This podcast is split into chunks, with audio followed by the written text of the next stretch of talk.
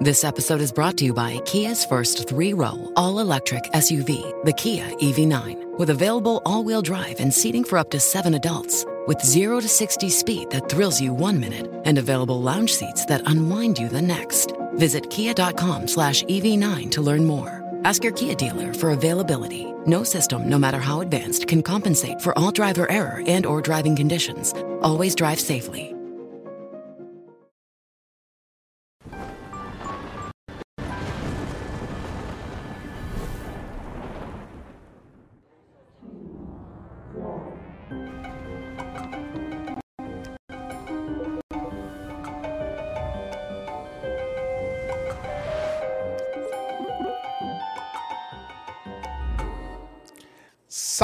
Salve, salve, amigos da ciência em todo mundo. Muito boa noite. Sextando aqui no Ciência Sem Fim, ao vivo e ao vivo por enquanto.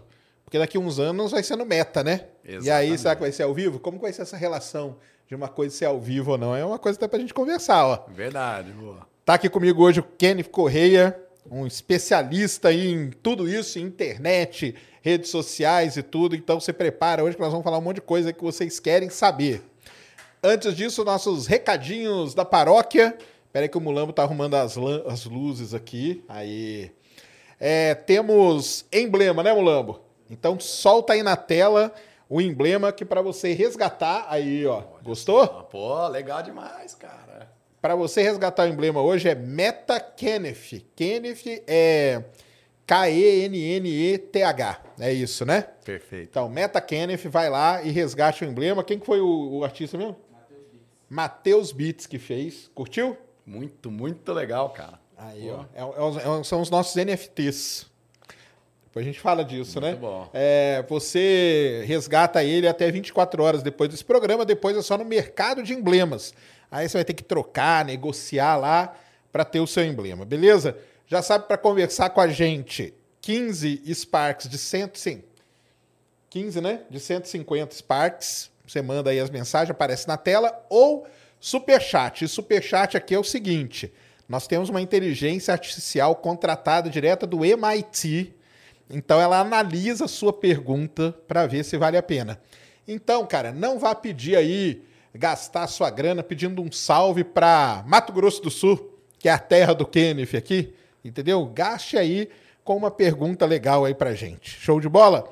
E, para quem não sabe, acessando a plataforma nv99.com.br barra Ciência Sem Fim, você pode assistir esse programa, comentar, participar e tudo, e ainda fazer parte do nosso clube de membros. A gente estava aqui conversando com os membros antes da live começar, então eles já ouviram aqui um papo muito maneiro. Lembrando que se você for aí nível pica das galáxias, concorre a esse belíssimo telescópio aqui, enviado para a gente pelo, pela galera da Celestron Brasil, um sessentinha que a gente chama. Você já começa aí a observar Júpiter com ele, Lua, fazer observações do Sol, que tá legal pra caramba. Então, tudo aí, vire membro aí do Ciência Sem Fim, que é muito legal mesmo. Beleza? É isso, né, Mulambo? De recados. Show de bola. Kenneth, muito obrigado, cara. Boa noite. Valeu demais ter vindo aqui hoje. Boa noite, valeu o convite, aí. cara. Tô feliz demais poder trocar um pouco de ideia sobre esse tema e outros afins, né? Você falou dos NFTs aí, tem um universo em volta Tem, né? metaverso. Tem mesmo. Tem um, é, tem um, é? tem um universo mesmo, né? Muito boa. Cara, assim, todo mundo que vem aqui, eu peço contar um pouco da história. Como que...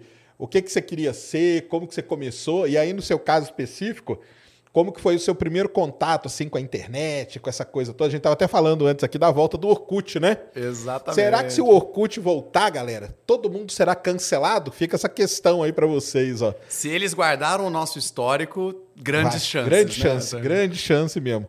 Mas conta pra gente como começou, o que, que você queria fazer, como que você foi parar nesse mundo aí. Cara, eu nasci no Mato Grosso do Sul, tava te falando agora há pouco. Eu acho que eu tinha tudo para estar dentro de um universo do agronegócio. É um estado que, por característica, é extremamente conservador, muito religioso.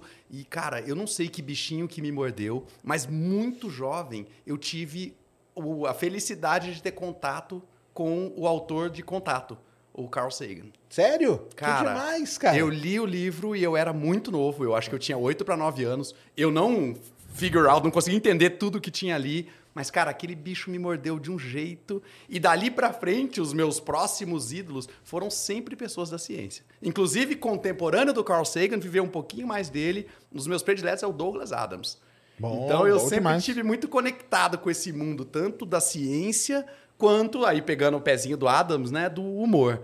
Acho que isso sempre me puxou, sempre me atraiu. Então, Vamos assim, falar só pro pessoal, para quem não conhece o Douglas Adams, galera. Ele é o autor do grande livro O Guia do Mochileiro das Galáxias, que é um livro aí que quem é muito inspirado por ele, quem? Quem? Elon Musk, entendeu? Então é lá que fala do 42, o dia da toalha, né? A toalha, né? Que, que, que segue lá com o mochileiro. Exato. Então, cara, fica aí, ó. Se você não leu o Guia do Mochileiro das Galáxias, leia.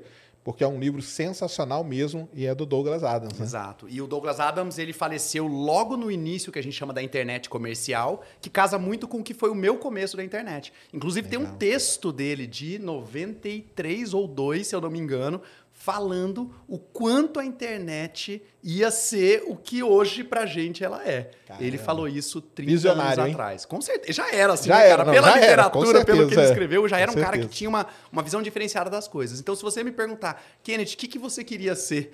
Eu queria poder ter essa visão diferenciada das coisas. Eu sempre tentei ser uma pessoa é, que olhasse o mundo como um todo, sem uma divisão necessariamente de cidades, estados, países, sem barreiras, sem fronteiras, e conseguir com esse benefício, de repente, de estar com esse passinho um pouquinho mais para trás, é um passo um pouco mais frio, te deixa um pouco mais distante, mas acho que traz uma visão que me agrada demais. Eu estou inspiradíssimo pelas suas imagens aqui, dessas várias nébulas, né? Te falei mais cedo aí pros legais membros. demais. Então, cara, poder ter uma visão disso, compreender as coisas dessa forma. A minha coisa com religião sempre foi uma coisa de entender, cara, o que, que as pessoas estão vendo ali, o que, que elas estão entendendo a partir daquilo. Então, isso acho que era o que eu queria ser e que eu fico tentando ser o tempo todo, poder ter uma visão privilegiada das coisas aí. Não, legal demais. E aí você foi para estudar essa área, como que foi aí? Cara, e a hora que eu fui continuou? decidir fazer um vestibular ali, né, cara? Eu me lembro que eu fui, eu fui fazer um teste vocacional, né? Na época tinha aquela Ah, coisa, o é, que, que você então vai isso aí fazer? tinha, né? Era uma moda, né? Não Acho é, que caiu cara? essa moda, né? Eu não escuto mais tantas pessoas falarem, né? Questão que de vocação, mas. Talvez não tivesse Talvez tanta ciência ali muito, por é. trás. Mas eu me lembro que foi muito legal, assim, a experiência, mas uma bateria de teste, etc. E aí eu estava muito dividido entre seguir uma carreira nas engenharias, provavelmente alguma coisa ligada à computação e acabar caindo ali, ou administração de empresas. E aí eu me convenci ali, por tudo que eu escutei, que o caminho de administração eu ia poder estar junto, estar perto do que estava acontecendo em ciência e tecnologia, mas ao mesmo tempo ter um olhar de negócios. E aí eu Legal. acabei tocando administração de empresas, cara. Segui essa carreira, adoro. Eu comecei a trabalhar cedo, meu pai me colocou para trabalhar com 14 anos, que eu acho que para parâmetros de hoje em dia é cedo, né? Ele começou na época dele mais cedo do que eu. Então eu sempre me dei bem nesse ambiente de empresa. Eu não sei se é todo mundo é assim, mas eu chegava no ambiente de empresa, aquilo para mim era, era legal. Eu me sentia bem ali, vendo as pessoas produzindo, vendo as pessoas discutindo eh, de maneira produtiva, né? Para chegar num lugar lá na ponta, tal. Sempre pequenas empresas, eu tive esse contato inicial aí. Legal. E aí acabei seguindo esse mundo de gestão, cara, administração. Ai, maneiro demais. Muito Aí bom. depois disso, eu, eu me formei e logo já virei professor. Tinha uma demanda muito grande por professores lá na cidade de Campo Grande, Mato Grosso do Sul, onde eu venho. E aí me chamaram para dar aula. Cara, aí foi outro bichinho que me mordeu. Do mesmo jeito que o Carl Sagan lá cedo né, me deu aquela beliscada, foi essa coisa da área de educação. E aí, tendo me formado em administração, acabei dando aula de administração para outras áreas, tentando dar uma desmistificada, uma simplificada do que, que era gestão para outras áreas. Né? Porque essa, isso normalmente não está no currículo, né? O, Ah, não. o dentista lá, pô, ele faz o curso, ele entende, ele fica na boca o dia inteiro. Mas a hora que ele tem que pensar em administrar precificação, o consultório, né? administrar as finanças do consultório, fazer o marketing dele, o cara fica totalmente perdido. Ele entende de dente, de implante, de né, aparelho ali. Então, acho que isso eu sempre fui para esse caminho, simplificar aquela, aquele mundo, aquele universo de gestão que sempre me chamou super atenção e levar isso para as outras pessoas nas aulas. Essa área aí de gestão e tal é um negócio um pouco que falta ainda no ensino no Brasil, né? Ah, com certeza. Talvez cara. agora aí dizem que com, esse, com essa reforma do ensino médio aí parece que vai ter alguma coisa, né? Porque o É, pessoal tão- viu que, que a gente ficou muito afastado, né, cara? E aí quando você entra e o cara hoje ele quer ter uma que seja uma startup da vida, uma coisa assim, ele não consegue, né? Porque como que você vai fazer se você não teve aquele Fica treinamento, faltando né? esse lado É, todo, né? O que eu vi, assim, de, de movimentação é tanto no quesito empreendedorismo, que Isso. eu acho que é isso que você falou, né? Incentiva a pessoa a olhar o lado negócios daquilo, e também de educação financeira. Que, cara, isso pro Brasil também faz uma falta muito grande, Muito né? grande. Então eu vejo que essas duas vertentes, os caras estão forçando a barra, as escolas privadas já abraçaram, né? Mais uma discussão de política pública mesmo. Mas eu tenho certeza Mas que mudar é isso aí demora demais, né, cara? Puxa vida, geração, né? Tem É. que ser para a próxima geração. Demora demais, né? Embora no- nos Estados... Você tem uma experiência nos Estados Unidos também boa, né? Aham, com certeza. Porque lá é uma é um outro papo, né, cara? Lá já vem isso, já vem, né, desde sempre e tal, né? É, tem, E- tem a questão lá, lá, falando de questão religiosa, né? Lá tem a questão do protestante. O protestante sempre tem, que aqui a gente encaixa nos evangélicos, mas lá ele sempre tem uma visão mais empresarial. Ele tira um pouco daquele lado que o católico tem da culpa, né? O cara ser rico é um cara mau caráter. Nos Estados Unidos isso é assim, é totalmente o oposto. É visto como uma coisa positiva, uma coisa de sucesso. Isso é um grande problema, né, cara? Você falar que você ganha dinheiro aqui no Brasil, você é, cara, o que, que é isso, cara? Não parece que não pode, né? É proibido, né? Exatamente. Por que será, né? É um negócio cultural, né? Totalmente, é cultural. né? E aí você não acha isso já não vira um desincentivo para as pessoas? Exato. Porque aí o cara fala, pô, por que, que eu vou querer ser aquilo que tá todo mundo falando mal, né?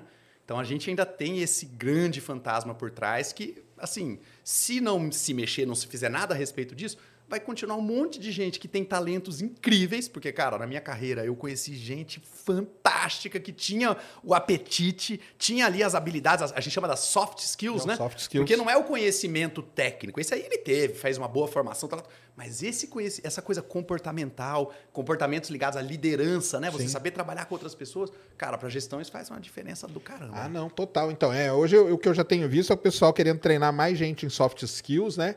E até dentro de algumas empresas, né? Eu trabalhei muitos anos no em empresa. Hoje eu estou na academia, mas eu trabalhei muitos anos em empresas de petróleo. E dentro das empresas que eu trabalhei, empresas americanas, multinacionais, e lá existia toda um- uma linha de treinamento para soft skills, entendeu? Para treinar o cara para ser. Então você pega um cara que é super técnico, mas você treina ele para ser gestor, que é, por exemplo, o que o pessoal tenta fazer quando um presidente X assume e fala assim: e aí, ele vai colocar um cara técnico numa Petrobras da vida? Ele não vai, cara. Porque aquele cara técnico ali, ele não sabe nada desse soft skill. Então ele tem que pegar e colocar um cara administrador. E aí ferra tudo. então as empresas, estou falando da minha área específica, Claro, né? claro. Na minha área, o pessoal viu esse problema e falou assim: cara, eu tenho que pegar pessoas que são boas tecnicamente e dar a elas esses treinamentos de soft skills, porque depois esse cara aqui, que é um bom geólogo, que é um bom geofísico, que é um bom engenheiro, ele pode se tornar um bom gestor ali dentro da minha empresa, né? Então Que é legal. isso que Você sabe que eu, assim, imagina, cara, eu tava lá em Mato Grosso do Sul, já tinha sido mordido pelo bichinho da ciência. Falei, cara, onde é que eu vou ver isso? Lá eu sempre fui muito próximo da Embrapa. Sim, né? Então, tá, pesquisa agropecuária, tem uma vertente específica ali.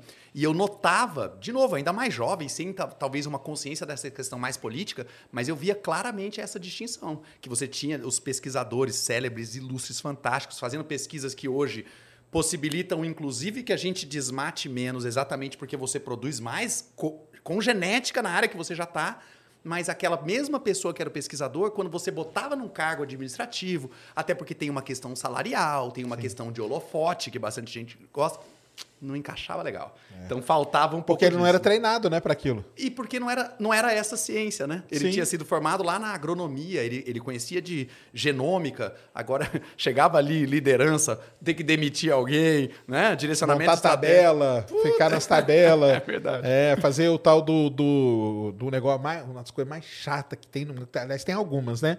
É o tal do gerenciamento de projeto, né, cara? Olha Nossa só, senhora, cara. eu sou eu sou especialista em gerenciamento de projeto. Fiz todos aqueles cursos lá, certificado e É, tudo. PMI, PMI, PMI, Olha cara, eu tenho nota altíssima em PMI, cara. Olha Porque só. é um negócio que o pessoal quer, cara, quer gerenciar. É o tempo, é o, o quanto que você vai fazer, o quanto que você vai gastar, o quanto que vai atrasar. E aí você fala. Mas sabe o que acontece? Que às vezes dá uma decepção, cara. Dá uma decepção. É. Porque, pô, cara, eu queria estar programando, eu queria estar vendo, fazendo a coisa. Agora eu tô aqui na frente dessa tabela do Excel aqui, vendo Tô ah, preenchendo planilha de indicador aqui para contar para alguém o que eu KP, tô fazendo. Os né? KPIs Os lá. KPIs, né? Os KPI Puta da vida, cara. Eu não quero isso. Então isso, às vezes, causa uma frustração na pessoa, né? É verdade, cara. Mas eu, eu acho que assim, essas empresas mais atuais, agora, a gente falava agora há pouco do, do- da Tesla, né? Do Elon Musk, o modelo de gestão que está posto nessas empresas do ano 2000 para cá, vou falar assim das empresas de base digital, eles são bem mais inclusivos nesse sentido. Os caras entenderam finalmente que ele tem que pegar. Cara, o cara é programador, é, back-end, full stack. O cara tem que ter concentração, o cara tem que trampar sozinho, o cara não pode ter os mecanismos que os outros têm. Cara, vamos dar esse espaço para ele. Hoje eu vejo uma abertura mais legal para isso do que, sei lá, 20 anos atrás não era, né? O cara tinha que seguir o protocolo, todo mundo seguindo a mesma regra. Exatamente. Acho que a gente está entendendo melhor essas diferenças das pessoas, de novo, pelo único e objetivo exclusivo de ter mais produtivo, mais resultado no final, né? Mas Sempre, não, sempre é voltado para isso. Mas é isso mesmo, né? A empresa é para isso, né? Não tem outra, outra finalidade, né? Exato. E aí, falando do- do- dos Estados Unidos e tal, e falando até da- da- das empresas aí, uma coisa muito interessante que eu tava te falando que eu li um livrão lá que deu origem ao filme do, do Facebook, né? Rede social. Sim. Tem um livrão que é muito legal, conta a história dele. O Zuckerberg estudou em Harvard, né? E uma frase muito interessante lá que o, um diretor fala para eles é o seguinte: os alunos de Harvard não procuram empregos, eles criam os empregos, né? Muito legal. que é essa visão super empreendedora daquela galera toda dali, né? Isso, isso é uma grande mudança. Não é à toa que o cara foi lá e fez o que ele fez no, no dormitório lá do- da faculdade, Sem né? dúvida, cara. E você sabe que outra coisa, falando um pouco de educação no Brasil e fazendo um paralelo com o que você falou, cara, eu vi um cara falando alguma coisa assim, pô, mas o Bill Gates saiu da faculdade, abandonou a faculdade no meio. O, o Mark Zuckerberg não concluiu o curso, abandonou e abriu uma empresa multibilionária. Aí eu falei, "Ah, tudo bem, mas isso não é argumento pra você abandonar o ensino médio na escola pública no Brasil, né, brother? o cara tava em Harvard, cara. Ele tava num, num ambiente de networking. Esses caras vêm também de uma de um histórico financeiro, de relacionamento, que deu muitas possibilidades para o negócio deles acontecer. Eles não eram o, o best in class, né, cara? Não era ali que eles estavam só pelo mérito acadêmico deles. Tinha um contexto de network, soft skills, né? De networking gigantesco. claro. Então, pô, usar isso como desculpa para não estudar, cara, né? não é por aí, né? Isso, isso eu fico um pouco meio com raiva do pessoal que fala assim: não, cara, não estude lá. Tem que estudar, cara, né? Porque tem uma galera que fala, né? Não, olha aí, o é, é, meio- tem uns coach, né, que falam meio isso, né? Falam, olha aí o exemplo do Zuckerberg. Ele não terminou a faculdade, cara, mas ele estava em Harvard, cara. É outro. É outro jogo, né, cara? Tá Você louco. vê o próprio Steve Jobs, né? Que estudava. Onde que o Steve Jobs estudou? Esqueci, cara. Mas ele não que queria. Stanford, né? Stanford, né? Stanford, né? Isso. Ele não queria fazer, ele foi fazer o quê? Aula de caligrafia. E aí o pessoal, você tá maluco, cara? Fazendo aula de caligrafia? E, e ele já tinha uma visão toda diferente, porque depois toda aquela arte que ele aprendeu ali foi para dentro do Mac, que virou um computador para quê? Para galera que mexe com e- edição, com Produção arte, gráfica. com tudo isso. É isso que mesmo. veio de- dessa coisa dele ter ido lá no começo fazer a tal da aula de caligrafia E dele. ele conta histórias falando um termo que as pessoas associam com ele não ter estudado, mas é exato o oposto, né? Porque ele fala de connect the dots. Isso. E que ele conseguiu conectar os pontos. Então, que a questão da caligrafia, isso que você contou, mas ele só conseguiu conectar os pontos porque ele conhecia os pontos, cacete, né? Então vai lá, estuda os pontos, depois você conta a história de conectar eles, né? É isso mesmo. Esse anti-estudo, acho que esse é um movimento chato, cara. Eu, eu não sei se eu Muito sou chato, se cara. eu sou exemplo pra nada, não, mas assim, qualquer coisa que eu construí, cara, sempre foi em cima de aprender, de estudar, de gastar energia, de gastar tempo. Você falou até no começo, pô, o cara é especialista em metaverso. Eu fico meio com vergonha de falar especialista, porque, cara, na verdade eu só tô estudando pra cacete o negócio. Mas assim, Mas é tá assim, começando, né? né? É assim. Então eu, eu, eu me considero um entusiasta desse, desse assunto, desse tópico. Mas eu tô gastando tempo suficiente. Eu participei de maratona, de Fashion Week, amanhã vai ter auto show. Eu tô participando dos eventos todos malucos. Mas a minha ideia é estudar, entender, é gastar tempo, né, cara? Não aparece como mágica e aí simplesmente a gente sabe aquelas coisas. É hora a bunda cadeira ali, né? Exatamente. E uma coisa que eu falo pra vocês aí, cara, esse cara que tá falando pra você, pá, não, para de estudar e tal, ele é um cara que estudou a vida toda, entendeu? Só que ele fica falando isso. Aí, isso aí eu tenho meio uma, uma, uma, uma briga com esses caras que falam isso, ah, abandona tal. Não tem que abandonar Mas nada. deve né, ter cara? um tipo de coach que você gosta menos ainda, hein, cara? O quântico. O quântico. Puta, esse é de matar, O hein, cara? quântico, Coach é. quântico, esse é foda. Mas eu já falei aqui com o pessoal, com vários que vieram aqui, o problema é a palavra, cara, que ela é bonita demais. Quântica. Olha que palavra linda, cara, que foi inventar. Aí os caras vão aplicando em tudo, né? Tem qualquer coisa, né? É dureza, é isso aí. Eu, eu, eu, eu sempre fui ligado à internet. Eu fiz um meme, cara. Isso deve ter. um- Nem chamava meme ainda, né? Mas eu coloquei assim: é, física quântica, você tá entendendo isso errado, né? E aí, cara, bombou, porque era, porra. Exatamente. As, as pessoas. E aí, pô, sacaneou o quântica e sacaneou o física, não é a mesma coisa? Puta, aí ferrou, né? E aí, falando então de internet, quando que você começou a, a mexer com a internet? Cara, eu sou da internet da época da BBS. Ah, eu então também. você, né? Você conectava na discada no- isso aí. na BBS, nessa, para quem não conhece, era um, era um servidor que você tinha ali arquivo, você tinha um programa que rodava, você conseguia trocar mensagens, mas ele não era uma internet no conceito de que tá todo mundo na mesma, né? E aí a partir da BBS, eles disponibilizavam um link para internet. Então, você abria aquele navegador da, da- da. Delta, como que era? Não tô tentando lembrar o nome das até faleceu, cara, ano passado, o cara aqui, o Mandic, Mandic, BBS lá atrás, né? O Mandic morreu. Então, ali, foi aquela época meu contato, cara. Eu não sei, 92, 93, era moleque, assim. Eu sempre fui muito. Me dei sempre muito bem com coisas ligadas à alta tecnologia, assim.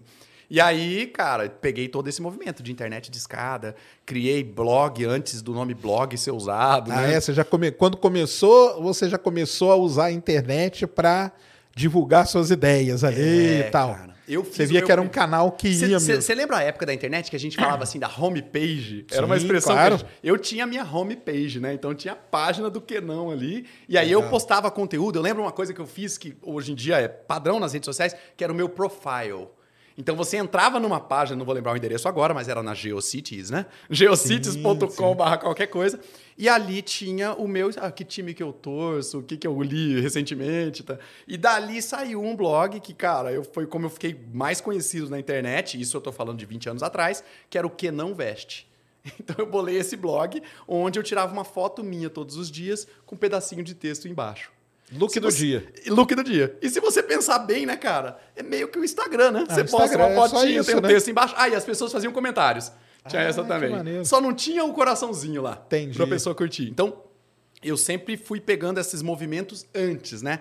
Assim, eu não falo isso com tanto orgulho, porque uma das coisas, pensando empresarialmente, é que se você entra muito antes, você não tem escala, aquilo não vira business. Né? Então, às vezes, você vai, você explora, você é inovador. Eu nem acho que eu tô entre o grupo dos mais inovadores. Na verdade, eu tenho ciclos de convivência de amigos, pessoas que são muito mais inovadoras do que eu, mas eu tô sempre perto delas, né? Escutando, vendo alguma coisa que faz sentido, para de repente, se fizer, eu abraçar. Então, eu sempre fui pegando várias dessas curvas, assim, nessa fase mais inicial.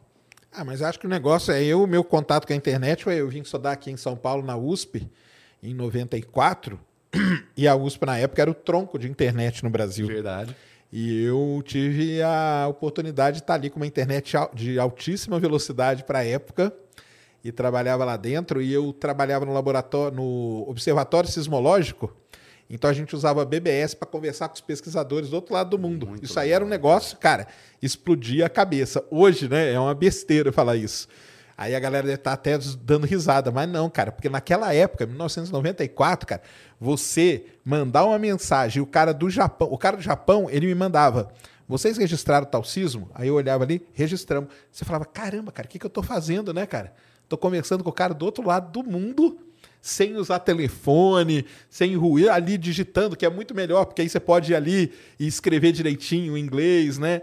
Pô, cara, aquilo lá foi, foi demais. Então eu peguei e usava o Netscape pra caramba, que era o, Aham, o navegador, da época, né? Navegador da Virou época. o Mozilla, né? O Netscape é a Virou base. Ela foi Mozilla. criada pelo Mozilla Project, chamava Netscape, abandonaram o Netscape, depois virou o navegador mesmo, Firefox, né? Mozilla Firefox. Exatamente. Veio do Netscape, né, cara? E esse começo aí foi, foi interessante. Eu até falo pro pessoal, eu tinha uma homepage, o endereço dela é blackhole.com, porque eu, era, eu gosto muito de buraco negro. Olha só. E eu criei isso aí, depois eu abandonei. Os caras, porque hoje podia valer uma grana, hein? Pô, cara, podia ter segurado esse, esse domínio, né? É. Tem a galera, né, que criou madonna.com e tudo, Várias né? pessoas, né, Depois que venderam. Eu venderam. lembro que tinha o dilma.com.br. Os caras venderam na época que ela se candidatou a primeira vez, foi um domínio também que bombou. Eu acho que o sex.com, até hoje os caras não venderam. Mas assim, as ofertas são altíssimas. xxx.com é, também. né? isso mesmo. Que demais, né? E aí você começou, então, então, eu comecei com blog também. Eu comecei fazendo blog, então, que era o que tinha que fazer também, né? Não Era o que tinha na mão, né, coisa, cara? A gente não tinha acesso à grande imprensa, era uma coisa separada, isolada. Ali você criava o teu conteúdo, espalhava, chegava nas pessoas. A internet sempre foi um jeito muito legal de você conhecer maluco, né? Porque os malucos se atraíam para os mesmos conteúdos. Então, participei de muito fórum, por exemplo. Sim. né? Hoje em dia, para mim, o fórum de hoje em dia é o Reddit, né? Então, Eu cê, uso muito cê o Reddit sabe que tem pra uma isso. galera que até fala hoje que tem saudade dos fóruns, cara, da internet? Ah, cara, eu tenho, hein? Eu tenho. Eu ainda uso um pouco porque no mundo do desenvolvimento os fóruns viraram um grande, uma grande biblioteca, né? Sim. Você vai num Stack Overflow da vida, por um tempo até aquele Yahoo Resposta servia como assim, como isso, né? Mas os fóruns, cara, criaram grandes comunidades que estão de pé até hoje. Eu participei muito dos das Campus Party. As primeiras Ah, 10 sim. Campus Party eu tava Eu era curador dela. É, você tava por lá, me lembro, pô. Assisti várias da- das palestras lá de astronomia também. E, e os fóruns eram onde a gente combinava, se reunia, Exatamente. discutia. Ainda tava quente, né? Acho que a primeira foi 2008, né? É. 2008, 2009. Então ali, pô, ainda tava vivo. Hoje, pra mim, é o Reddit, cara. Eu adoro, porque você escolhe o tema. Dentro do tema, no Reddit, parece que é um imã pra maluco, né? Então vem gente assim com backgrounds totalmente diferentes. Tem umas tretas enormes, mas dali eu tiro bastante coisa de valor. Inclusive, dentro discussão de metaverso, assim, eu acho que é um dos lugares mais aquecidos pra você saber o que tá rolando. Mas aí o Reddit, você tem, cara tem que saber usar, né? É, exatamente. Ele não é né? tão, tão Ele não é um- ele user-friendly, não é um né? 4chan, mas ele também não é o Yahoo Respostas, né? Você tem que ter É. um pouco ali de prática. E ainda, Sérgio, uma outra coisa, cara, falando de estudar, né? Inglês, né? Sim. O Reddit, tem muito brasileiro no Reddit, mas a linguagem mesmo dos brasileiros no Reddit é o inglês. Então você até encontra e, e- e bate nos brasileiros, você percebe às vezes pelo nome, né, pelo avatar ali, mas na verdade é tudo inglês. Então você tem um pouco dessa barreira de entrada. E eu até, cara, das coisas que eu gosto de falar, de estudar, de aprender, eu acho que uma vantagem competitiva, que é o termo que a gente usa no mundo de gestão, para mim sempre foi ter acesso a inglês. E a minha premissa é uma só, cara. certeza. Tem, sei lá, 10, 12 países no mundo que falam português e 200 e tralalá que falam inglês. Então você tem muito mais conteúdo sendo produzido, pode ser por um chinês, pode ser por um francês, pode ser por um cara lá da Papua Nova Guiné, o cara tá fazendo em inglês, né? Então você consegue ter um acesso, acho que é um conteúdo mais vasto. Lembra que eu te falei da perspectiva, né? Sim. Eu que tô muito interessado em ter uma perspectiva mais legal, pô, o inglês abre uma porta incrível, né? É, não, eu falo pro pessoal que é o inglês e hoje a programação, cara. Se você sabe programar, hoje você tá vários passos na frente aí de muita gente também, porque a demanda continua altíssima e eu acho que vai continuar altíssima por uns bons anos ainda de, de programadores, né? Com certeza, cara. Eu tava vendo um programa colombiano que os caras começaram na pandemia. País Colômbia, o presidente em 2020 era programador. Aí. Ele falou assim, cara, tem um gap de profissionais dessa área, nós temos que formar 100 mil programadores É colombianos, nós vamos ser a Índia na América Latina. Ó, Caramba, pegada. cara. Cara. ouvir coisas desse tipo de um presidente é top, né? E aí o cara montou o programa, curso de graça, ele faz prova com os moleques. Ainda, ele falou décimo, décimo primeiro ano. Eu não sei o que, que é isso. Deve ser um tipo um Aqui ensino seria- médio, É, nosso. seria ensino médio, É, é. acho que tenta pegar a gurizada assim numa fase que eles não escolheram a carreira, manda um teste de STEM, né, que a gente fala, né? STEM. Ciência, Tecnologia, tecnologia, engenharia matemática. matemáticas. Então pega só coisa hard mesmo, pesada. A gurizada que dá, vai bem é curso de graça, bolsa de estudos e emprego garantido. E aí, bum, bombou no país, né, cara? Aí e tem- muito legal, já tá com quase dois anos o programa aí. Olha que legal. E aí forma, né, então, porque existe esse gap aí, que é nas centenas de milhares mesmo. A escala é essa aí mesmo. É foda, É cara. Eu, eu tô muito envolvido com os ambientes de blockchain, né? Que a gente fala de novas tecnologias. É uma que, pô, faz uns 3, 4 anos que tá muito forte. Cara, eu tá- fiz, fiz isso hoje numa entrevista. Eu falei assim, cara, faz um teste. Cria um perfil no LinkedIn.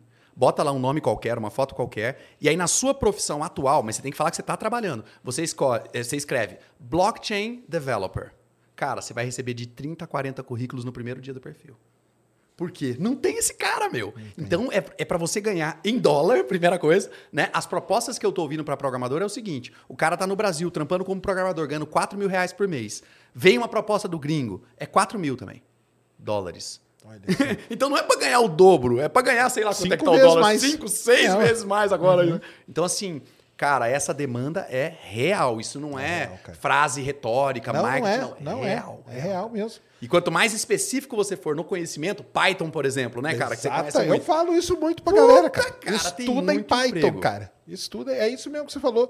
Você estuda Python, aprende a programar, desenvolver, que a gente chama. Cria um perfil no LinkedIn. Faz um, um portfólio mínimo ali, né? Com alguns projetos que você já fez. Cara, é assim, é emprego garantido praticamente, cara. É Porque isso vai mesmo. vir gente atrás, porque não E tem, outra cara. coisa, Sérgio, a gente estava falando agora há pouco a coisa de incentivar empreendedorismo, né? Cara, ah, mas isso aí é para eu ter um emprego, eu não quero ter emprego, eu quero ser bilionário. Cara, começa pelo emprego. É legal demais porque você vai ter contato real com uma empresa que está rodando, que está operando, que está funcionando.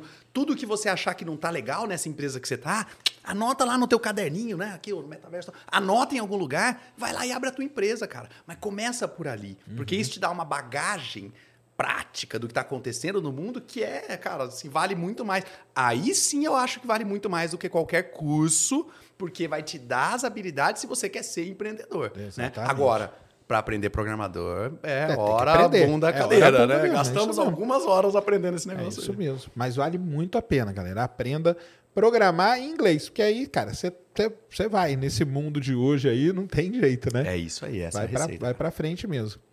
E aí, num determinado momento ali, surgiram as redes sociais, né? Exato. Ah, antes um pouquinho, né? Porque você é da, dessa área de marketing, né? Isso. E como que era o marketing lá no começo, você não fazia isso ainda? Cara, fazia, meu. Olha fazia só. Já? Eu me lembro, Sérgio, de ter feito marketing no MySpace, cara. No MySpace? Lembra disso? Lembro. 2006. Explica aí pra galera o que era o MySpace. O MySpace era dos primórdios. Ela não é considerada a primeira rede social, porque teve uma em 2005 chamada Friendster. Mas em 2000... Você pegou essa mesmo. Em 2006 surgiu esse MySpace, que era um produto da Microsoft. Os caras criaram assim, ah, monta lá a sua própria página. Era um negócio meio para você fazer a sua página rápido. Só que sem querer, eles adicionaram essa possibilidade de você postar no mural e aí uma pessoa podia postar no mural da outra, e quando ela postava, mostrava o rostinho e o, o nome dela e o que ela falou. Já dando a base do que viria a ser um Facebook mais pra frente, o Instagram. Então, cara, eu falei para você de pegar as curvas cedo, né? Eu fiz marketing no MySpace, eu fiz marketing no Orkut, que era o MySpace dos brasileiros, apesar de ter sido criado por um é, polaco, Russo, sei lá. É, alguma é, coisa do leste europeu. É. E depois eu peguei o Facebook quando chegou, eu fiz marketing no Snapchat, lembra? Teve esse espaço Caramba, deles também. Cara. Twitter, que agora está um pouco mais em baixa, mas teve uma época mais áurea aí de, de marketing e usuários. É, Instagram, naturalmente. Até o tal do Clubhouse, que o quão rápido subiu, ele desceu. Engraçado, fiz alguma coisa né? ali também. É, daqui a pouco a gente fala desse Clubhouse aí. É, que isso aí é um negócio, é uma onda que vem. Mas qual, qual que era a principal diferença assim, do marketing na Lá naquela Cara, época, pensa o seguinte, pro, pro de agora. A principal diferença para mim era eu precisava gastar muita saliva para explicar o que era. Então eu falava de computador para o cara dono do dinheiro que assinava o contrato, eu tinha que ficar explicando e jurando para ele que não era só o filho dele. Porque a impressão que as pessoas tinham é que a internet era coisa de criança, é né? Isso mesmo, cara. E aí, Sérgio, olha o paralelo. Eu estou escutando a mesma coisa com o metaverso hoje em dia. Eu estou falando isso, a pessoa falando, mas isso aí não é coisa de criança? Eu falo, isso aí é só Senta joguinho, aqui no né? colo joguinho do papai. de espada, né? Joguinho de espadinha, né? Beat Saber, né? Lá do é, sabre de luz. Então, assim, as pessoas precisavam de muita explicação. E aí o que aconteceu, cara? Aquela revolução foi chegando, foi acompanhando, pegou todo mundo. E hoje em dia não tem distinção de idade. Você falava agora há pouco dos grupos de Facebook, que tem lá a galera dos 60, 50 usando no dia a dia, né, cara? Faz parte do dia a dia dessas pessoas. E aí o negócio massificou. A questão é a marca que deixou para entrar em 2020, 2021, 2 Cara, tá atrasada. Tá pagando um custo muito mais caro para adquirir o usuário. Tem lá 10 mil seguidores. Posta, vai para cinco pessoas, aquela desgraça, né? Não tem mais a entrega orgânica que a gente Exatamente. chama. Então, assim, tem sempre o benefício, e agora eu vou puxar para a terrinha aqui. Boi que chega primeiro bebe água limpa. É uma é expressão que a gente usa no Mato Grosso do Sul, não é? é então, mesmo. eu acho que a diferença era essa. Eu precisava ficar vendendo a ideia. Cara, eu ia falar de e-commerce eu tinha que explicar. Realmente as pessoas passam o cartão de crédito para comprar o produto naquele site. Aí o cara, mas será, né? Porque ele não, não vão comprar. não vão clonar, não vão não sei o quê, né? Exato. Mas o cara sabia né, que no posto de gasolina era muito mais perigoso. É. Então, eu acho que isso foi uma mudança super importante. Agora, alguns elementos são parecidos, cara. A gente ainda está falando o seguinte: a gente faz sempre marketing onde a gente tem audiência. Né? A régua para você definir quanto você gasta é quanto você impacta. Então, assim, onde tem pessoas, o dinheiro da publicidade vai. Eu estava falando do Reddit agora há pouco. Eu adoro o Reddit, eu amo o Reddit, mas eu não recomendo para o meu cliente investir no Reddit aqui no Brasil. Porque a quantidade de usuários ali ainda é muito pequenininho. Quem está usando muito o Reddit aqui no Brasil é o mercado Bitcoin. Porque aí tá pegando um, um, um nicho da galera de, do mundo de Web3, uhum. aí consegue falar com essa turma, mas muito específico. Agora, quando você vai hoje, Big Four aí do Brasil, né? Uh, Facebook, Instagram, YouTube e TikTok agora, cara, tá todo mundo lá, meu. Você pode, ah, não, mas o TikTok eu não uso, é negócio de criança. Cara, tem 80 milhões de brasileiros no TikTok no mês de abril, cara. É. Acabou de fechar a estatística, 80 milhões, olhei hoje cedo na é, planilha. Não dá, né, cara? Não tá dá todo pra, mundo não, lá, pode tirar, cara. exatamente. Exato. Não, isso aí que você falou é um negócio muito legal. A turma aí, eu não sei se, se eles sabem, né? Quando eu, eu sei, cara, já é uma quarta vez que eu falo isso aqui, eu vou trazer o Breno Masi aqui, porque nós vamos conversar sobre isso, que isso é uma, uma coisa é uma coisa terrível que aconteceu no Brasil. Eu sempre gosto de falar disso para posicionar a galera. O Brasil, cara, ele é muito atrasado nisso por conta que nós passamos durante anos um negócio chamado reserva de mercado. A gente não tinha acesso a nada. Era um cara que ia lá, comprava um computador, clonava ali no fundo do, do quintal da casa dele e vendia como sendo o teu Apple II da vida e tudo. E isso criou essa cultura que o Kenny falou de que ah, computador é só para criança ficar jogando, cara. Eu não posso fazer nada no computador, não. Aí, quando começou, a grande Braçol, é um outro cara que eu quero trazer aqui, cara, é o, é o Paulo Roque, cara, que é o cara da Brasoft. Sim. Quando o, o cara da Brasoft resolveu traduzir o WordStar, que foi o primeiro editor de texto, era em DOS ainda, Cara. mas ele traduziu para o português, aquilo ali foi um pulo gigantesco, porque aí o pessoal falou, opa, o tal do computador não é só para criança, não, cara. Eu posso editar meu texto aqui, ó. O advogado, cara, isso eu lembro direitinho, meu tio que é advogado e tudo. Ele fala: caramba, batia a máquina, rasgava o papel. Ali você editava, voltava. Caramba, ele falou: caramba, é assim, é? Era desse jeito. Aí é que o computador começou a fazer um pouco mais de parte dos adultos, né? Porque, é na verdade, era mesmo uma criançada jogando. E aí, como que você vai, né? Convencer alguém a falar isso. E isso o TikTok tá mostrando agora, né? Ah, que TikTok, cara? TikTok é essa dancinha, não sei o quê. Não é, não, cara, né? Não é. Não é nem a pau. Eu tô produzindo não conteúdo, são 80 o meu milhões, desafio é não dançar. Não são 80 milhões de pessoas dançando no TikTok, né? Então é. Só que esse é o papel do marketing, né? Convencer e, essa quebra, né? E Sérgio, você sabe que eu sempre vim desse mundo de falar sobre inovação, porque querendo ou não, né, cara, com esse apetite por coisas novas, eu tava querendo trazer, tava querendo que as empresas emplacassem. E uma das inovações que eu acho que eu gerei mais resultado na minha vida, isso eu tô na minha faixa de vida aqui, eu trabalhei numa empresa e eu ensinei os caras a usar o salvar como Cara. Cara, literalmente os malucos faziam toda vez que eles tinham que reproduzir um contrato, eles faziam o contrato de novo, cara. Nossa eles botavam o impresso aqui do lado e, e eles copiavam. Eu falei, olha que legal isso daqui, ó. Arquivo salvar como. Cara, explodiu. Tipo assim, demitiram três pessoas, ou a empresa cresceu não sei quantos por cento, porque, cara, era um benefício direto, imediato ali, né? Então, cara, inovação né, traz esse benefício muito real para o negócio. E as mudanças, quando a gente está falando de informática, de tecnologia, puta, informática, voltei agora esse termo, a galera é, não usa muito, termo não usa mais. quando a gente Rede Mundial de Computadores, lembra quando... Verdade. Era assim. E, em geral, o legal dessas mudanças, e é por isso que tem tanta vaga para programador, fazendo o link que a gente falou mais cedo, é que não é para melhorar 5%, não é para melhorar 20%. Cara, é para dar 10 vezes mais produtividade, 100 vezes mais produtividade. Exatamente. Quando você entra com o software certo, no lugar onde ele é necessário, cara, o negócio assim, você melhora a produtividade mil vezes, né? E você tira as pessoas de tarefas rotineiras e repetitivas de maneira incrível, né? Não, exatamente, é isso mesmo. É, é, um, é, é um medo que a galera tem, né? Também, né? Porque é aquele negócio do. Tipo, há 10 anos atrás, né?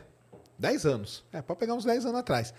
Muita profissão que tem hoje, ela nem existia, né, cara? E tipo, qual vai ser a profissão daqui 10 anos?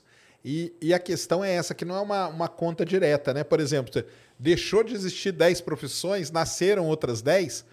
Só que quem disse que esses caras que trabalhavam aqui, eles não estão preparados para essas novas que surgiram? E, e, o gap está aumentando tá exatamente aumentando. por isso, né? Exato. Porque essa é uma discussão. Eu me lembro de um cara, Bill, eu, eu, adorava esse cara. A profissão dele era futurista. Falei, pô, gente, cara, eu já gostei dessa parada, né? O que, que é isso?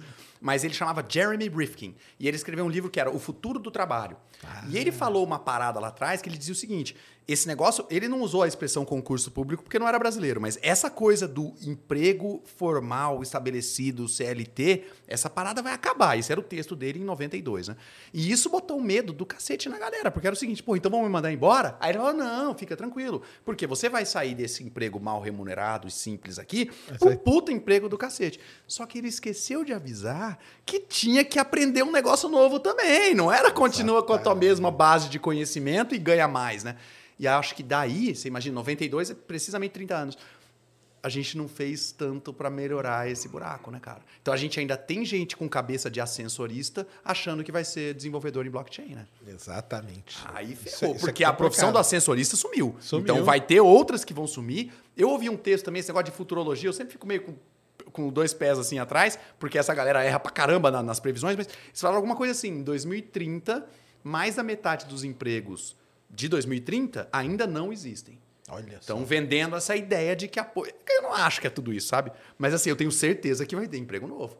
Né? Tem muita é, possibilidade ligado aí a esse universo todo de tecnologia, porque hoje não é mais assim só você tem a empresa de tecnologia. Tinha o Google, o Google era uma empresa de tecnologia, Microsoft é uma empresa de tecnologia. Cara, hoje todo banco quer ser uma fintech. Toda empresa de saúde quer ser uma health tech. Toda empresa imobiliária, construtora, quer ser uma construtech.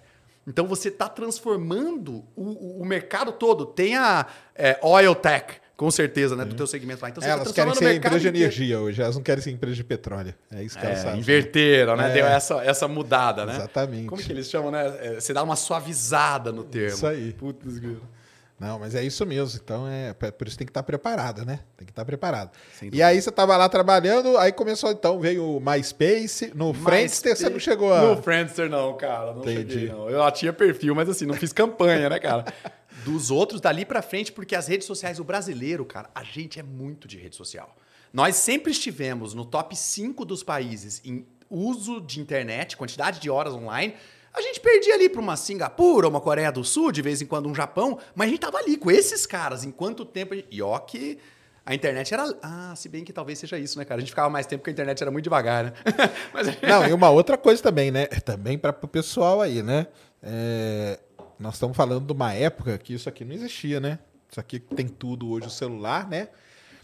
Isso aqui, galera, surgiu em 2007, né? Com o, é, com o, Steve o Jobs, marco né? que a gente usa é o iPhone 2007, é o iPhone, né? É, porque Tem antes... alguns outros smartphones, mas o iPhone ah, que mudou antes. Antes era BlackBerry e o, e o N75, né? Da Nokia, ah, né? Que era terrível é. navegar na internet ali. Mas... WAP, né? Navegação WAP. WAP, horrível, tá doido. Nossa senhora. E eu tive que preencher muito relatório usando seu app aí. Cara. Mas o isso aqui é 2007, galera. Então, assim, antes, né? Era você, para acessar a rede social, você tinha que estar na frente do computador, né? Exato. Não tinha como sair andando com o computador, né, pela rua, nem nada disso, né? E ainda assim a gente já usava pra cacete, né? É. Estando parado ali sentado, né?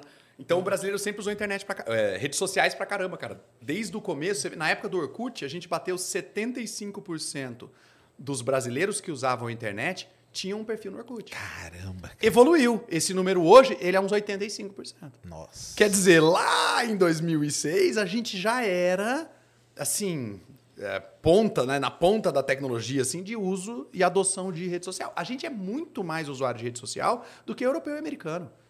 Você vai para a Europa, você vai para os Estados Unidos, não tem esse mesmo frisson que a gente tem, essa coisa de você ficar viciado, aí você olha a rede social, aí você dorme, aí você acorda, olha a rede social. Os caras usam isso numa parte do dia deles, né? Brasileiro saiu o relatório agora de janeiro de 22, a gente passa quatro horas por dia em rede social, cara. Ativamente, né? Quatro horas ativamente. Tá Entendi. olhando, tá puxando. Tá e os outros países tá, tá em quanto, assim? Duas horas e meia, duas horas. Caramba. E quando você pensa isso em massa, né, cara? É uma diferença gritante, né? Mas aí, para para rede social, então, o Brasil é um país que os caras estão sempre de olho. Com certeza. Toda vez que você vai fazer uma. Você vai, vai, abrir uma nova rede social, o primeiro idioma que você vai fazer é inglês, o segundo é português. No mundo. Por que você vai fazer uma rede social em francês, cara? A gente tem aqui no Brasil mais gente em rede social do que todos os alemães, franceses e espanhóis do mundo somados. Caramba. Ó a régua qual que é, entendeu? Então Entendi. o Brasil é, é, é, super referência para esses softwares. Tanto que nos eventos de tecnologia. Aqui, agora com a pandemia, mudou um pouco, porque não tem mais a barreira física. Sim. Mas até a pandemia, é, os, os, eventos vinham todos. Os caras, as grandes empresas vinham todo para o Brasil. Porque queria saber, cara, que mercado é esse? Como é que vocês têm 200 milhões de habitantes e tem 150 na internet? Como é que vocês fazem isso? Só que ninguém conta para essas empresas que a gente é pobre, né? Então a gente usa internet pra cacete, usa internet, rouba o Wi-Fi do vizinho, né? Faz aquele compartilhamento, só que a gente não gasta muito. Entendi. Então a gente usa free trial. A gente é bom pra caramba. Tem o Trello, não sei se você conhece, né? O claro. software de, de, gestão ali. O Trello veio pro Brasil feliz da vida. Pô, tem usuário pra caramba. Bateu o recorde de cadastro. Mas ninguém paga a bendita da ferramenta. Caramba. Todo mundo na versão free do negócio. Né? Entendi. Então tem um. dá um desajuste aí. Totalmente. aí agora voltando lá na Alemanha, na Espanha, na França, os caras ganham em euro, né, brother? Então ah, eles, eles pagam, né? Eles pagam. pagam. Exato. E tem uma cultura diferente também, né? A gente, cara, a gente foi criado em DVD pirata uh, na Exatamente. Paulista, né, meu? Então, assim, é lá é outra cabeça com relação a, a, respeitar o custo do desenvolvimento do software, né? Direitos autorais, tem também uma visão cultural diferente ali. Mas os caras têm euro no bolso. Isso é, não, e vem dessa época que eu tava falando, da reserva de mercado, quando os caras começaram a clonar a piratear, né? Veio tudo, porque era o único jeito que tinha, né, cara? Não tinha outro jeito. Então o cara trazia um, um, um joguinho, um flight simulator lá de fora, comprava não sei quantas HD, lembra disso? Aham. Comprava não sei quantos reprodutores de CD, colocava um monte ali e ficava no fundo da- das, das, da soft house Produzindo. né? reproduzindo aquilo ali e É vendendo. tipo um minerar Bitcoin da época, Tipo, né? Era minerar mesmo. Você tava É isso criando dinheiro digital ali, né? dinheiro Fazendo digital desse jeito. É. Deu, isso aí deu uma confusão danada na época. Tinha aqui, tanto que aqui no Brasil, hoje não tem mais, há muitos anos não tem, né? Mas tinha a famosa Fianasoft, né? Lembra da Hum, Fianasoft? verdade, cara. É, então, a Fianasoft, uma vez, eu, eu tava nessa Fianasoft, deu essa confusão aí. O- entrou a Polícia Federal lá e foi prendendo um monte de, de empresas porque elas pirateavam em O cara tava na coisas. feira de software usando o Windows sem, sem licença, alguma coisa assim. É. O cara dando a palestra, aquela mensagem. Este E- Windows não é válido. Isso mesmo, isso mesmo. Caraca, que Então é um negócio bem complicado. E, e aí você acha que quando o Facebook foi um marco aí para tudo isso? Ah, cara, sem dúvida. Né? Quando ele surgiu foi uma quebrou, quebrou tudo mesmo. Quebrou tudo. Eles conseguiram criar essa lógica da linha do tempo, o Facebook matou a pau. Que era diferente, né? Até a experiência no Orkut, não sei se você vai lembrar, porque faz tempo, né? Lembro, Mas eu lembro. Você entrava na página e a interação, você tinha comunidade, era legal a ideia do grupo, que era bem parecido com o fórum, mas a interação entre duas pessoas, ela acontecia você entrando na página. Então era quase como se você fosse num shopping e você tinha que ficar entrando nas lojas. As lojas eram os perfis das pessoas. O Facebook falou o seguinte: não, cara, você não precisa ir pra lugar nenhum. Fica sentado na tua cadeira confortável aí, que eu vou te mandar os melhores conteúdos pra você. E aí, cara, a gente saltou de usar esse negócio meia hora por dia pra usar quatro horas, porque, cara, você fica grudado. Eu não sei se você já usou o TikTok, mas, cara, o algoritmo dos caras é inacreditável. o algori- é a inteligência artificial do TikTok, eu já conversei com gente que, que fala o seguinte, cara, em três minutos ela te mapeia e ela sabe o que você quer receber. É três minutos que você ficar no TikTok, acabou. O IA do TikTok já sabe quem é o Kenneth, o que ele gosta, e é isso que eu vou ficar sabe mandando pra ele. melhor que o Kenneth e que a esposa Muito do Kenneth. melhor, muito e melhor, você sabe cara. melhor do que quem? Melhor do que o psicólogo do Kenneth. Aí, cara, ó. o psicólogo, se quiser conhecer o paciente, é muito fácil. Dá suas redes sociais aí. É isso aí. Mas pega o celular da pessoa e vê o que aparece pra ela, ou vê aquela aba do explorar. Faz esse experimento. Entra aí no teu Instagram agora, vai na aba explorar, tira um print. Esse é você. Porque ele sabe exatamente o que você gosta e o que você consome, né, cara? Exatamente, cara. É impre- Isso, É é, isso é um negócio impressionante, né, cara? Como isso eu já conversei com o Álvaro, com uma galera aí que a gente a gente criou, criou nada, mas eu chamo que é a algoritmização da vida, né, cara? É. O algoritmo, ele conhece muito mais você do que qualquer pessoa, cara. Muito, cara, muito. E eu tô fazendo uns experimentos agora que estão me deixando muito assustados. Ah, viu? é? Como que A é? gente fala umas coisas de você ter. A gente falou de substituir profissões. E aí, uma discussão que sempre tem é o seguinte: será que a gente vai continuar tendo advogados? Será que a gente vai continuar tendo jornalistas? Vou falar especificamente dos jornalistas. Cara, tem um, uma- um grupo de AI que fez um negócio chamado GPT-3. Eu não sei se você já viu isso. Não. Cara, Os caras fizeram uma base de aprendizado, a maior da história, não sei quantos trilhões de gigabytes. Fizeram a inteligência artificial ler a internet inteira. Então, o que existia no Google até a data, não lembro agora quando foi, acho que é 2019, outubro de 2019, então foi antes da pandemia. Os caras leram tudo que existia na internet até aquele dia: imagem, texto e vídeo. Então, imagina o que, que a gente está falando de Senhora. quantidade de informação. Aí, o código aprendeu. E aí você entra, cara, e faz uma pergunta, ou uma frase, ou começa um texto. Sacane, é assustador, cara. Eu perguntei pro AI, falei assim, cara, como é que a gente faz se a gente quiser fazer um plano de governo para salvar o Brasil? Cara, se você vê a resposta, é melhor do que o plano de governo de que muito qualquer candidato um. que tá aí, cara. Caramba. Inacreditável. Você começa um texto, você fala só o título do texto, ou você fala o comecinho, você brincou agora há pouco, né? É, a rede mundial de computadores. Você começa o texto e Ele aperta vem. play e ele completa para você. Cara, Cara, depois, antes de ir, eu vou puxar o computador, eu vou te mostrar uns exemplos. É assustador. então, assim, se em algum momento o jornalista passou por risco de perder a profissão, foi a hora que os caras botaram o GPT-3 e tá no ar. Eu criei login e senha, ele pede para você validar os dados, mas para usar, tá em produção. De novo, não é Caramba! futurologia, é eu fiz hoje, que sabe? doideira isso, cara. GPT-3. Quem quer aprender aí inteligência artificial, olha o que, o que esses caras estão fazendo, que é incrível. É, não, o pessoal fala, né, que você pega a inteligência artificial, ela, ela compõe música, né, cria livros, né, ah, eu quero um livro do estilo romantismo, do sei lá quanto, século tal, ela consegue criar, né? Isso É, aí é teve uma época que ela fazia, mas era meio merda, né? É a época que a gente brinca que era a inteligência artificial artificial. Isso. Cara, agora, agora tá legal. Agora tá outro Agora nível, você né? lê a resposta. E até brinquei assim com os amigos, trocando um pouco de. Fiz vários testes, né? Eu falei assim, cara, sabe o que isso parece? Parece aquelas pessoas boas de embromation. Que você manda qualquer Ah, coisa então, e ela tem uma opinião sobre aquilo, sabe? Cara, a inteligência artificial faz isso. Na, na minha época de, de universidade, mestrado, tinha um negócio que o pessoal chamava gerador, gerador de lero-lero. Cara, Lembra isso, disso? Lembro, claro que lembro. Lembra É isso aí, disso? é Era isso mesmo, gerador de lero-lero. Que o cara falava assim, pô, eu preciso escrever um negócio, tô meio de saco cheio. Você ia lá, colocava umas palavras, o negócio fazia Cara, lá um negócio, me, que era isso me aí. fala um tema assim que você gosta mais específico assim. Não pode ser uma coisa de 2022, mas assim um tema que você curte que você coisa. Eu vou fazer um teste, cara. É, é muito assustador. É, Cara, vamos fazer assim, ué. Bola uma ideia de tema aí. Deixa Tá, eu eu só puxar uma internet já tenho aqui, ué. A gente põe aqui, ué. Mas é, não, isso aí é impressionante, cara, como a inteligência artificial ela ela foi indo. Mas você é ligado no lance da singularidade? Sim. com E aí, o que que você acha? Cara, eu acho que em algumas áreas da ciência a gente já atingiu esse ponto de que não tem mais volta, né, cara? Ah, não, de que não tem mais volta, eu acho que não tem mais não. pra nada. O, o problema é, é, é- é esse ponto pra frente, e aí? De, eu falo assim da, da- do negócio da consciência, delas ganharem uma, Ah, bom. tava uma trazendo- consciência É, e, por- e falar, ser humano, cara, fica aí no canto que eu já, que você precisava, eu já... Sacane, eu acho que essa inteligência artificial que eu vou te mostrar agora, a gente vai fazer juntos aqui, ela já é bem mais inteligente do que bastante gente que eu conheço, viu? Então, assim, é se eles quiserem chutar a nossa bunda, eu acho que eles já conseguem preencher uns 95% dos cargos, entendeu? Troca pelo robô, o cara? robô tá lá, vai cumprir o papel. Então tá bem assustador. De novo, não tô falando só da parte teórica da singularidade. Aqui é prática. prática. Inclusive, o nome da parada é Playground, cara. E aí Eita funciona lá. em todos os idiomas, tá? Você pode começar uma frase em, em francês, italiano e inglês, ele entende perfeitamente o sentido e te responde o doideira. idioma de sua preferência. É só. Fala um tema aí, vamos fazer um playground aqui pra você ver no Fala no um, AI. qualquer um, vamos falar É. aí, ó. Fo- foto do buraco negro. Pronto, foi em 2019. É. Como é possível que conseguimos enxergar um buraco negro através de uma fotografia? Pode ser? Pode. Tá? Mandei essa pergunta. A gente não tinha planejado, não tinha combinado nada. O que eu escrevi está em, em preto. Aham. O que a inteligência artificial vai escrever está em verde.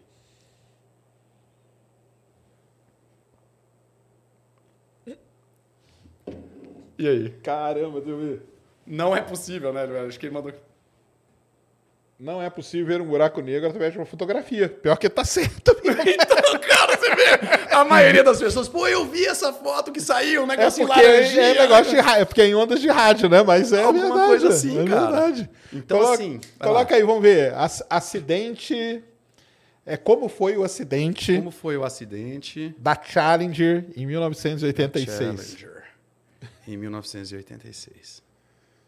Deixa eu colocar para ele escrever um pouco mais, para você sentir a- o nível de produção aqui. Peraí. Então, mandei lá, submite. O que é verde é ele falando. Caramba! cara. Olha só, vai fazendo um texto mesmo. Não parece o jornalista escrevendo, cara, produzindo o artigo? Vamos ver. Me fala se ele falou O asneira. acidente da Challenger ocorreu quando a nave espacial Challenger explodiu 73 segundos após o lançamento, matando todos os sete astronautas. Isso mesmo, sete astronautas a bordo. A causa da explosão foi determinada como vazamento de um selo, de um anel, né? Ou ring, exatamente mesmo, num dos motores. Caramba, cara! Incrível, né, meu? É então, incrível, assim, cara. Eu acho que aquele assistente. Eu não sei se eu vou responder a pergunta da singularidade, mas aquele assistente do Tony Stark, eu acho que ele tá resolvido, sabe?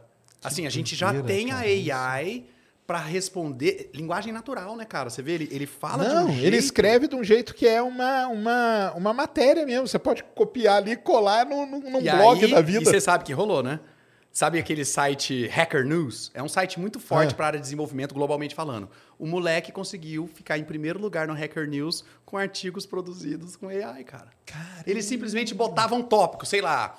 é, quais são os desafios de gestão de pessoas é, para, para times de desenvolvimento?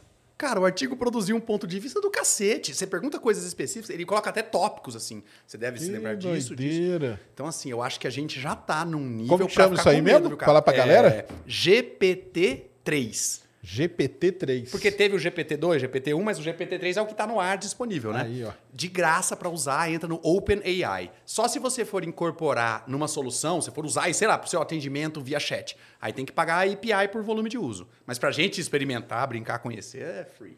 Que doideira. Vai ter uma- um gostinho aí de como que é uma, uma inteligência artificial. Com certeza. E, Funcionando. Cara, e, e brincando assim, mas para fazer trabalho de escola, meu amigo, tá resolvida Então, a parada, sabe? Eu acompanho meu filho nos trabalhos lá, explica Acabou, melhor que cara. a professora, com certeza. Muito melhor, cara. Nossa, você, na minha época eu tinha que ir na. Eu falo para meus filhos, cara, eu tinha que ir na biblioteca, pegar a Barça ou a Britânica de um ano atrás, né? Que era o que tinha, né? Mais recente, era de um Aham. ano atrás. E ali ler e tal. Fazia o fichamento, né, cara? Todo, juntava a Exatamente. literatura que tinha. O organizava. máximo que tinha era a porcaria da Veja lá, que talvez uma semana antes, né, trazia alguma notícia. E hoje tá aí, né, cara? Você não precisa fazer nada. É doideira isso, né? É, É. doideira demais esse mundo, cara. Mas você acha que isso aí, cara, não vai acomodar demais a galera? Que, qual é o efeito disso aí? Cara, eu acho que assim, a ficção científica sempre. Porque aí, por exemplo, eu boa. não vou poder precisar mais estudar. Mas Eu pego aí um saca- GPT-3 desse Mas, mas e aí? Mas, Sacane, vem comigo aqui, cara. Eu gosto da ideia de ser meio enciclopédia. Eu gosto de aprender pra cacete, sentar a Sim. bunda e ter a informação aqui dentro. Mas, cara, eu não me sinto mal quando eu tenho que pesquisar no Google pra confirmar se eram sete ou seis astronautas, sabe? Então eu acho que assim, talvez ele vai tirar uma parte do estudo da educação, que é a parada lá do decoreba, como o pessoal diz. Então, nesse sentido de aprendizado, eu acho que talvez a gente gaste mais energia nas coisas Coisas mais. certas. co- Entendi. Porque lembra que, querendo ou não, esse cara tá falando com base no conhecimento que a gente tinha até o dia que ele aprendeu e ele tá Sim. olhando para trás. Mas quando a gente precisa falar um pouquinho para frente, a gente precisa fazer umas apostas. Esse cara não é muito bom de apostas ainda. Ainda, então eu né? acho que ele pode tirar sim um pouco, de- deixar a gente um pouco mais preguiçoso, mas ao mesmo tempo acho que o potencial dele ajudar a gente ainda é grandioso, cara. De poder, sei lá, imagina uma pessoa que vai ter que fazer uma apresentação para falar sobre um tema que ela não domina ainda ela muito rápido consegue ter uma visão daquilo. Aí você fala, pô, mas ela, ela pegou um atalho, ela não sabe de verdade. Não, mas será que esse não pode ser exatamente o, passo inicial para que ela Pra se ela interesse? en- entra naquela área, Porque, né? eu não sei você, mas as coisas que eu gasto mais tempo pesquisando, elas sempre vêm de uma pitada. Você me dá uma- um rastrozinho de informação aqui. A gente estava discutindo a questão do eh, Plutão, planeta ou não. Isso. Cara, você me deu essa informação já é o suficiente. Eu não vou dormir à noite antes de ver os critérios, a diferenciação, a comparação que você fez com o Mercúrio. Então, assim, eu acho que pode suscitar a gente querer se Sim. aprofundar e conhecer um pouco mais. Posso estar sendo otimista demais, mas é, a minha impressão é essa. Não, não, pode ser. E uma- coisa que eu acompanhei muito, que melhorou, e graças a IA, foi, por exemplo, o tradutor do Google, né, cara? Hoje o tradutor do Google, você pega qualquer texto e joga ali, ele acerta, cara, é uns 90% a mais. É pouca coisa que você precisa incrível. corrigir, cara. É e no incrível, começo era terrível, né? E você sabe como que eles alimentaram a primeira base? Por que, que era terrível? Ah, É, lembra da pedra de Roseta? lembro. Né? Pra Claro. galera que tá assistindo aí. Cara, como é que a gente ia descobrir o que, que significavam aqueles hieroglifos no Egito? Não tinha como, porque estava escrito numa uma linguagem que não tinha ninguém mais pra gente perguntar o que, que significava. Só que aí uns malucos encontraram, acho que foi em 1800 e alguma coisa, os caras encontraram uma pedra, depois ficou conhecida como Pedra de Roseta, se eu não me engano era a localização, né? E ela tinha Ilha da Roseta, Ilha de Roseta. né? E ela encontrada. tinha três idiomas antigos, né? Eu acho que era hebreu, era os hiero- hieroglifos do egípcio e latim. E aí, como a gente sabia uma delas, ajudou a gente a deduzir as outras. Demais, né, cara? Então, essa lógica de você ter a, a, a pedra de Roseta serviu como base para você aprender tudo. Chegando, o que que isso tem a ver com o Google Translate? Os caras falaram, cara, onde é que a gente tem informação que é traduzida para todo mundo? sessões da ONU. As sessões da ONU eram todas antes de, hoje é filmado, você tem o vídeo, a gente assiste os malucos falando lá, né? Agora, na época ela era é, transcrita. Entendi. Os caras pegaram não sei quantos anos de transcrição das reuniões da ONU. Não tinha duzentos e tantos idiomas, mas tinham 50, né? E aí era a mesma história em todos os idiomas. E aí conseguiram montar a base. Essa foi a base inicial. Mas aí por que, que era uma merda? Porque, cara, A gente não fala no dia a dia que nem um Exatamente. maluco endereçando a ONU, né, meu? Então, assim, é, alguns malucos endereçam a ONU de um jeito que a gente fala, mas não, não são todos. Então ainda era muito falho, né? E aí o que, que eles criaram? O mecanismo de aprendizado. Então todo mundo que fazia uma tradução ficava puto, corrigia, ele ia aprendendo. Aprendizado Cara, de máquina. e aprendizado de máquina com tempo, é só isso que a gente precisa, É né? isso mesmo. Acabou, deu volume e ficou lindo, né? O negócio é, é muito, Hoje muito tá bom. muito, né, cara? Hoje você joga ali qualquer texto de qualquer área e ela traduz assim. É. É e, e é bom. assim que os indianos têm prestado serviço aqui no Brasil, né? Porque para o indiano, o português, assim, ele tá a, quilômetros, literalmente, né? Milhares de quilômetros de distância, lexicamente falando. Mas o, o indiano simplesmente escreve lá em hindi, traduz Ctrl-C, Ctrl-V no e-mail, e aí você vai trocando e-mail, porque eu contrato bastante coisa de indiano para programação.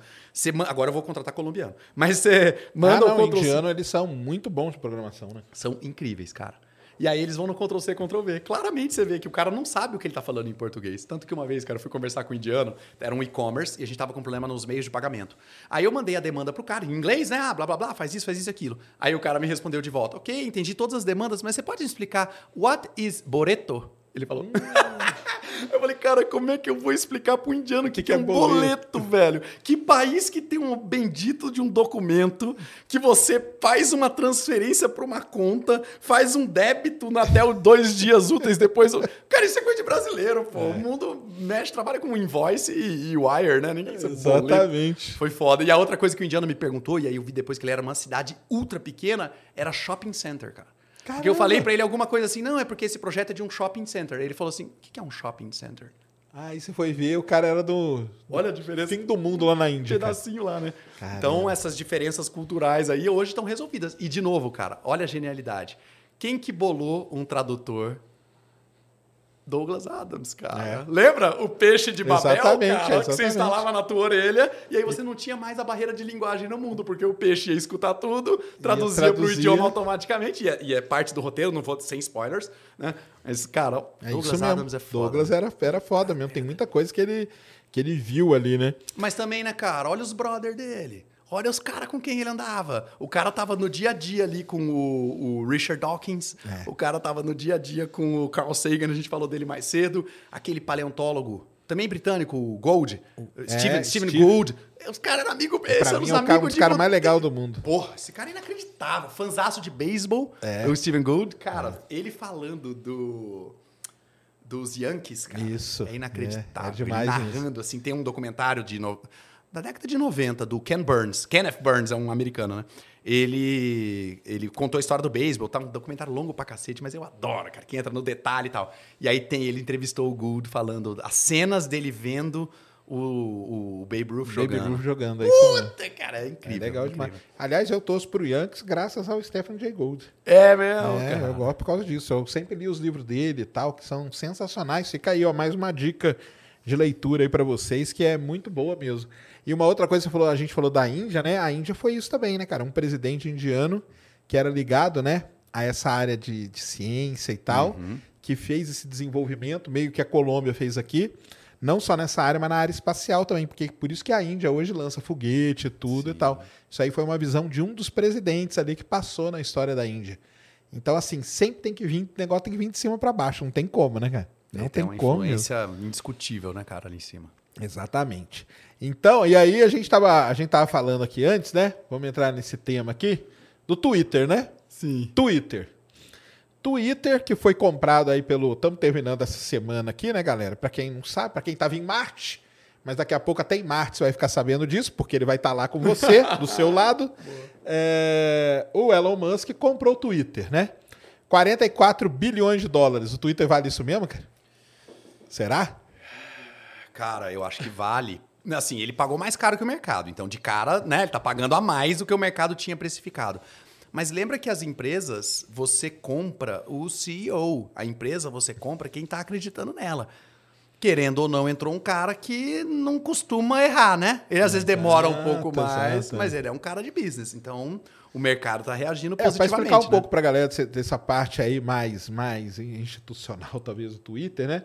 O Twitter, o tipo, o fundador é o tal do Jack, né? Isso. Arroba Jack. Exato. Né? Jack Dorsey. E depois ele contratou um CEO que não deu muito certo, né? Aí ele voltou a ser CEO e tal, né?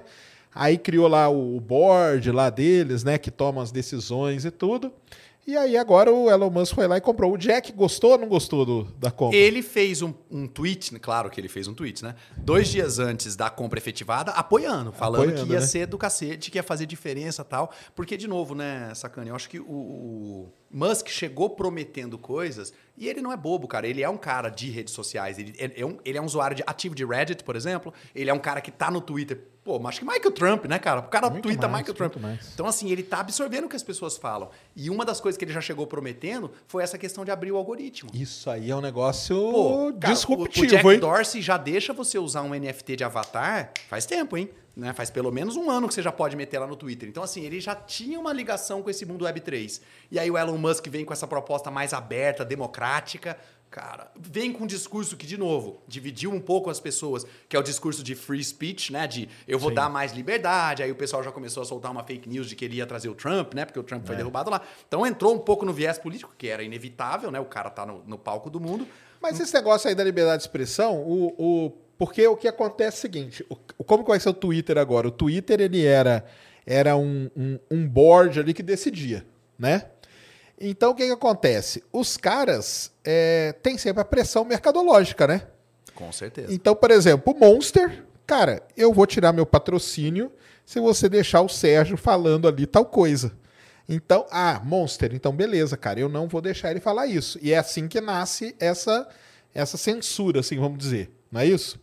Agora o Twitter não vai ter mais o board, né? Vai ser o Elon Musk. Agora tem um majoritário, né? Tem um majoritário. Normalmente, ou ele vira chairman do board, e aí ele manda em todo mundo, ou ele joga o board fora e ele manda Sim, em tudo. é. É Vamos supor que opções. ele joga o board fora e fique ele. Aí não tem mais isso, né, cara? Porque aí é ele, né? Ele fala, Monster, meu filho, não tô nem aí pra você, entendeu? Eu vou deixar o Sérgio falar o que ele quiser ali. E se você quiser me patrocinar, não- eu não tenho mais seu problema, porque já é meu negócio, né? É meio assim, né? É. Aí é que entra Mas isso, o né? desafio disso, quando a gente vai para escala. Isso num, num business menor, ok. Quando a gente vai para escala Ah, global, é o desafio do monarca, né? Quem é o rei que você tem? Se você confia no rei, você Sim. compra a ideia do rei, você vai no, no free speech do rei. O duro é a hora que isso, em algumas circunstâncias, tocar em pautas dele, é como é que ele vai lidar com aquilo, né? Eu não sei a resposta. Mas, mas ele tem uma frase muito legal, né? Que ele fala assim: o que é a liberdade de expressão? É você ouvir de quem você não gosta coisas que você não gosta. Porque a liberdade de expressão não é o cara sair falando, ah, não, eu torço pro Corinthians, ah, eu torço pro Flamengo. Isso aí não é liberdade de expressão. É você ouvir de uma pessoa que você detesta coisas que você não gosta de jeito nenhum. Isso é que é o negócio. Isso é o que ele fala, pelo menos. E alguém né? falou que ele, ele, ele tweetou também. Na verdade, alguém tweetou e disse assim: pô, esse Elon Musk é foda, porque o cara com- gastou o dinheiro dele pra comprar um negócio que fala mal dele. Aí ele Que falou, é o que ele fala. Ele free fala, speech é is isso free aí, speech. É né? isso mesmo. Legal, não, foi daí é, que. Manda um recado bacana, pelo menos no meu ponto de vista. Exato. Legal, né? Não, e aí que ele completou, foi exatamente nisso que ele falou. Porque eu, o, o legal é isso, é você ouvir coisas que você não gosta de gente que você não gosta. Que é isso aqui, Pô, isso que é a liberdade de expressão. Cara, tomara que ele nisso, faça né? valer esses valores nessa nova fase aí, né, cara? Acho que isso ia agregar. E a coisa de abrir o código. Então, outro aí, ponto, aí né? abriu, abriu o código, né, cara? Vamos Porque lá. Você falou do algoritmizado, né? Que a gente tá no mundo algoritmizado. Vamos explicar pra galera que não sabe que é assim, né, galera? Eu tenho lá, eu no meu Twitch, eu tenho 215 mil seguidores. Sim. Quando eu posto uma coisa, não vai pra todo mundo, né? É como uma rede social, ou ele entrega pra tantas pessoas. O problema hoje é. Sacane, como posso te funciona? interromper? Posso Pode. interromper? Isso é super importante que você falou agora. Por quê?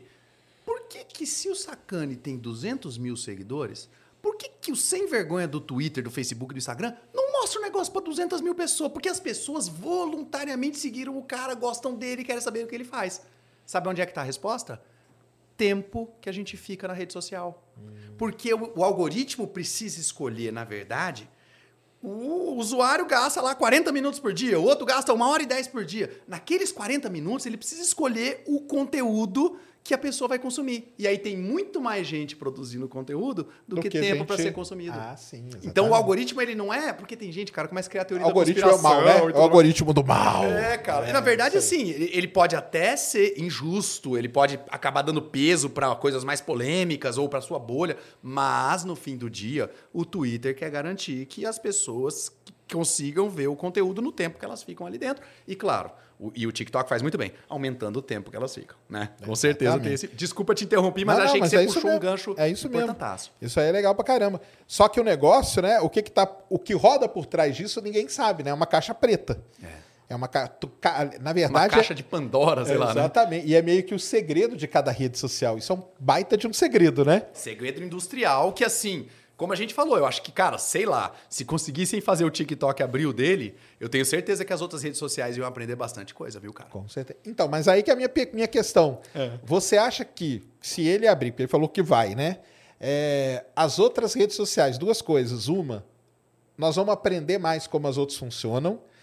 E segunda coisa, será que as outras não vão se sentir meio pressionadas a abrir também? Eu acho que sim. Eu acho e isso que eu achei que esse movimento dele, de- por enquanto é só um statement, né? Só uma promessa. Não fe- Mas- ele não fez nada ainda, viu, galera? Só tá acho que ele me- a história, é, né? Exatamente. Mas vamos lá. Eu imagino que ele fazendo, vai, executou e pôs na prática, cara, manda um recado para os órgãos reguladores, porque assim, cara, isso já desde a história do capitalismo, vai de 1900 para cá. Toda vez que apareceu uma empresa gigantesca e bilionária, o governo deu jeito de ir lá e regular e, e mexer naquele doce, né? Então isso aconteceu na virada do século lá com o Rockefeller, com a in- indústria em volta do óleo, né? Você veio do segmento aí. Aí. E a mesma coisa com o Bill Gates na década de 90 com a questão do Windows. E agora está acontecendo com Google, com Facebook, que estão sofrendo esse mesmo tipo de pressão.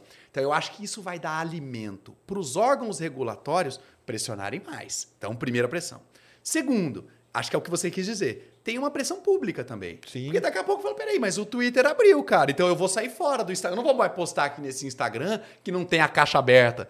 Então eu acho que po- pode ser que a gente tenha esse início de movimento, que eu acredito que ia ser fantástico que acontecesse.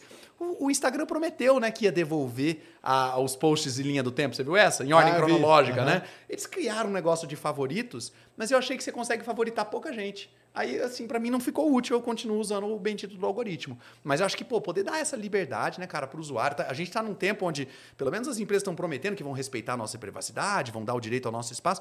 Deixa a gente escolher quem que a gente quer ser notificado ou não, né? Então, pô, Exatamente. poder marcar ali, porque tem umas pessoas que a gente segue só por seguir, mas, pô, tem umas que você não quer perder, cara. Você gosta de verdade do conteúdo que sai ali. Então, pô, eu queria não perder nada que foi postado por algumas pessoas. Mas hoje é bendito do algoritmo que me rege, né? Exatamente. É, o, no Twitter eu uso o salvar tweet. Porque quando tá passando aí, eu falo, cara, eu vou perder isso aqui, então deixa eu salvar. Aham. Aí depois eu vou olhando e vou vendo o que, que, o que, que vale. Mas então você acha e, e entender os outros, os outros, as outras redes, você acha que a gente conseguiria pelo, pelo algoritmo do Twitter ou não? você acha que é Cara, muito diferente? É muito diferente. Você acha que é muito O mesmo? que, que acontece, cara? Em inteligência artificial, a gente usou por muito tempo a programação mais linear. Então você escrevia o código de tudo que você queria que ela fizesse e ela só fazia, ponto. Quando a gente entrou em inteligência artificial, depois da revolução de GPU, né, das placas gráficas, que o processamento aumentou muito, a gente usou muito rede neural. E na rede neural você não consegue explicar o meio do caminho. Você tem a- o input e você tem o output no final. O meio é, é- é fuzzy, né? Que eles chamam. É, não dá pra saber. Não tem, não tem como pôr uma lupa pra olhar. É igual aquele. Vamos voltar na física lá. É igual o princípio da incerteza lá, Sim, né? é Você não mesmo. tem como saber as duas coisas. Você conseguiu uma, você perde a outra. E rede neural é igual. Se você conseguisse tirar uma fotografia, você ia perder ou o output ou o input. Aí a informação é inútil. Então eu não sei se a gente conseguiria explicar. E eu acho até, eu tive essa discussão com os amigos nerds aqui de desenvolvimento, que os caras falaram o seguinte, cara, se o, o- a União Europeia, que estava fazendo uma pressão no Facebook liberar o algoritmo, se a União Europeia pedir para o Facebook liberar, o Facebook vai liberar. Sabe o que, que ele vai fazer, cara? Ele vai fazer um desconte, algoritmo né? simples de cinco fatores. Ah, a gente considera isso, isso, isso, isso. Ele não vai colocar o código, cara. E se mandarem ele colocar o código, ele vai colocar um código qualquer. Como é que você audita isso, cara? Como é que você valida? Você não tem todos os dados? Ele não pode liberar todos os dados, porque também tem informação privada. Então, assim, eu acho que vai ser fácil, conhecendo o Zuckerberg, de não pessoalmente, mas de acompanhar, né? Acho que vai ser facinho deles driblarem qualquer órgão regulador. Porque, cara, como é que os caras, do- do- os juízes, o- os congressmen, né, lá, os- vão entender a parada? É, ele vai ter né? que simplificar. E na simplificação, no reducionismo, você explica qualquer merda, né? Exatamente. Eu acho que ele sai ileso aí dessa pressão, sabe? Entendi. Então só o Twitter mesmo que nós vamos conhecer. Já- E aí uma coisa interessante que a gente estava até falando antes, até para falar para a galera, que a gente fala Twitter, Twitter, Twitter, mas não sei se vocês sabem, galera, o Twitter não é uma das redes mais usadas. Aliás, é uma das menos usadas, né? Que menos tem usuário, né, cara? Exatamente. Que menos tem usuário. Eu, eu, vi- eu vi duas estatísticas, uma que no, acho que no Brasil ele é o nono, a nona rede de 10, e no mundo ele é a 16 sexta rede mais usada, cara. Então, assim, a gente fala, né? Só que talvez o, talvez o, o peso político no Twitter seja maior do que nas outras. Eu não- não- Sacane, você falou mais cedo agora, você falou da Veja, lembra? Sim, Eu acho que é parecido com a Veja. certo. A gente teve um último relance aí da tal da capa da Veja. É, Lembra? Então, claro. assim, a Veja, ela não era a revista mais lida. Mas você ser entrevistado nas páginas amarelas, Amarelas da Veja... era você- status, né? Era um status. Ah, o exato. Twitter, ele tem esse peso, e isso não é sem valor, não. Isso tem um valor. Ele é mais, menos tangível, mas você... O o Twitter é o ambiente do político, né, cara? É onde os presidentes dos... De, cara, acho que todos os países, ou praticamente todos os países... é, se comunicam oficialmente através dali. Então, ele, assim, ele tem esse peso. Quem é de jornalismo, que está monitorando o que está acontecendo no mundo, no Brasil, não pode ficar longe do Twitter. Né? Ele é muito representativo. Agora, em termos de volume de usuários, né? até, até uma coisa legal, cara. O Elon Musk também prometeu trazer inovação para o Twitter. Porque se você pensar, cara... Porque ele. É, isso aí é uma coisa. Agora eu te interrompendo, né? À vontade. Porque. ah, Cara, lógico, né? Ele precisa de dinheiro também, né? Não, ele não é o cara filantropo assim do. Ah, não, comprei isso aqui, quero que se for. Não, não é assim. ele com certeza vai fazer alguma coisa para o Twitter escalar alguns, alguns níveis aí nesse 16 mundial aí, né? Não tenha dúvida. E aí ele vai ter que trazer algum tipo de inovação, né? É, E se você olhar, assim, quando a gente pega o histórico do Twitter, fora esse peso que ele tem, ele só copia, cara. Twitter não tem uma. A única novidade do Twitter foi 140 caracteres quando ele foi lançado em 2006. De lá pra cá. Mas é aí por quê, né, cara? mundo, né? Pô, aí é, o- é o que o Jack fala, né, cara? Porque o Twitter, ele nasceu, era, era outro papo, né, cara? Era uma outra história, né, cara? Um outro momento da humanidade, né? É, cara? não, e era assim, o, o leiam a história do Twitter que é legal pra caramba. Esse, esse o Jack, Jack Dorsey, né, que ele É. chama, né? Ele conta isso, que era assim, galera, tô indo no Outback comer uma batata. Alguém quer ir comigo? Era pra isso, era pra você escrever essas coisas. E aí o pessoal, ah, eu também quero, eu também vou, eu também vou, pum, e se encontrava lá. No começo, pra galera que não sabe, não existia RT, né? Era manual que você tinha, RT manual que você tinha que falar. O negócio de hashtag, quando foi criado, foi meio que uma revolução ali dentro do Twitter, que não existia isso também, né? Então, assim, foi uma rede que ela foi evoluindo para um, um determinado lado, né? E hoje vira essa confusão que a gente vê, né, cara? Então o cara, ah, não sei o que, vai lá e briga no Twitter. Não, porque eu briguei no Twitter, eu fui cancelado no Twitter. Cara, quantos usuários tem o TikTok? Mesmo 80, quantos usuários tem o Twitter? Você- você tinha- 25 milhões de usuários. 25 milhões o Twitter, o TikTok 80 milhões, cara. Então, assim, Dado de abril de 2022. Abril do-? E não é número de cadastros, é usuários ativos. Usuário. No mês de abril, 80 milhões de pessoas abriram o TikTok e 25 milhões abriram o Twitter. então é muito mais sério você ser cancelado no TikTok se você não sabe dançar, né? Por exemplo, do que no Twitter, cara. Mas o Twitter ganhou essa força gigante por conta disso, né? O Bolsonaro, por exemplo, não tá lá no TikTok, né? E Verdade. ele tá lá no Twitter, e os presidentes, e os donos de coisa, tudo, e ele ganha esse peso danado. O que, que você acha que ele pode fazer para o Twitter dar uma escalada aí nesses níveis aí, Eu será? acho que ele tinha que aproveitar que ele é esse palco mundial, né? Ele, ele já tem esse, isso que ele tem, os outros não têm. O TikTok, por exemplo, não tem moral nenhuma. Tanto que os candidatos não estão nem olhando pro TikTok. E se quiserem ganhar alguma eleição, deviam estar, porque tem bastante gente ali, né, cara? Então acho que o, o, o, o Elon Musk vai ter que trazer alguma mudança na interação. Então eu acho que essa brincadeira da linha do tempo, cara, da gente sair, sacane, de ser só um lugar que vem coisas mastigadas e processadas pelo algoritmo, para um lugar mais curado. Por que, que a gente não pode, tipo, escolher o que vem e como vem melhor, né? Dá para o usuário o poder de controlar melhor a linha do tempo. Eu acho que essa era uma saída interessante, assim, uma mudança interessante. Colocaria ele totalmente na contramão de todos os outros que estão tentando entregar conteúdo mastigado e deixa o usuário controlar mais, respeita melhor a privacidade e o espaço dele, entrega o que ele está pedindo, né? Acho que esse era o Ah, caminho. isso aí é legal mesmo. Coloca o botão de editar. É, é verdade, ele falou nisso também, né? cara? Esse vai dar o que falar, e o tal do botão de editar. Agora, eu não entendo, cara. Sinceramente, uma dúvida minha. Por que, que a galera tem bronca com o tal do botão de editar? Cara, eu, por exemplo, meu dedo é gordo, galera. É Gordo. Até um cara escreveu outro dia pra mim me xingando. Pô, toda vez que você vai escrever mais, M-A-I-S, No meu caso, sai M-A-K-S. Porque tá- meu- aí eu falei, cara, meu dedo é gordo, cara. Se o Twitter deixa editar, eu ia lá e editava, cara. Agora, por que, que eles não. Eles têm essa bronca com editar, cara? É, Tem eu- uma turma aí que não gosta. mas, por vamos, quê? mas vamos lá, tá fácil de responder. Lembra o tal do palco mundial. Ali é treta política.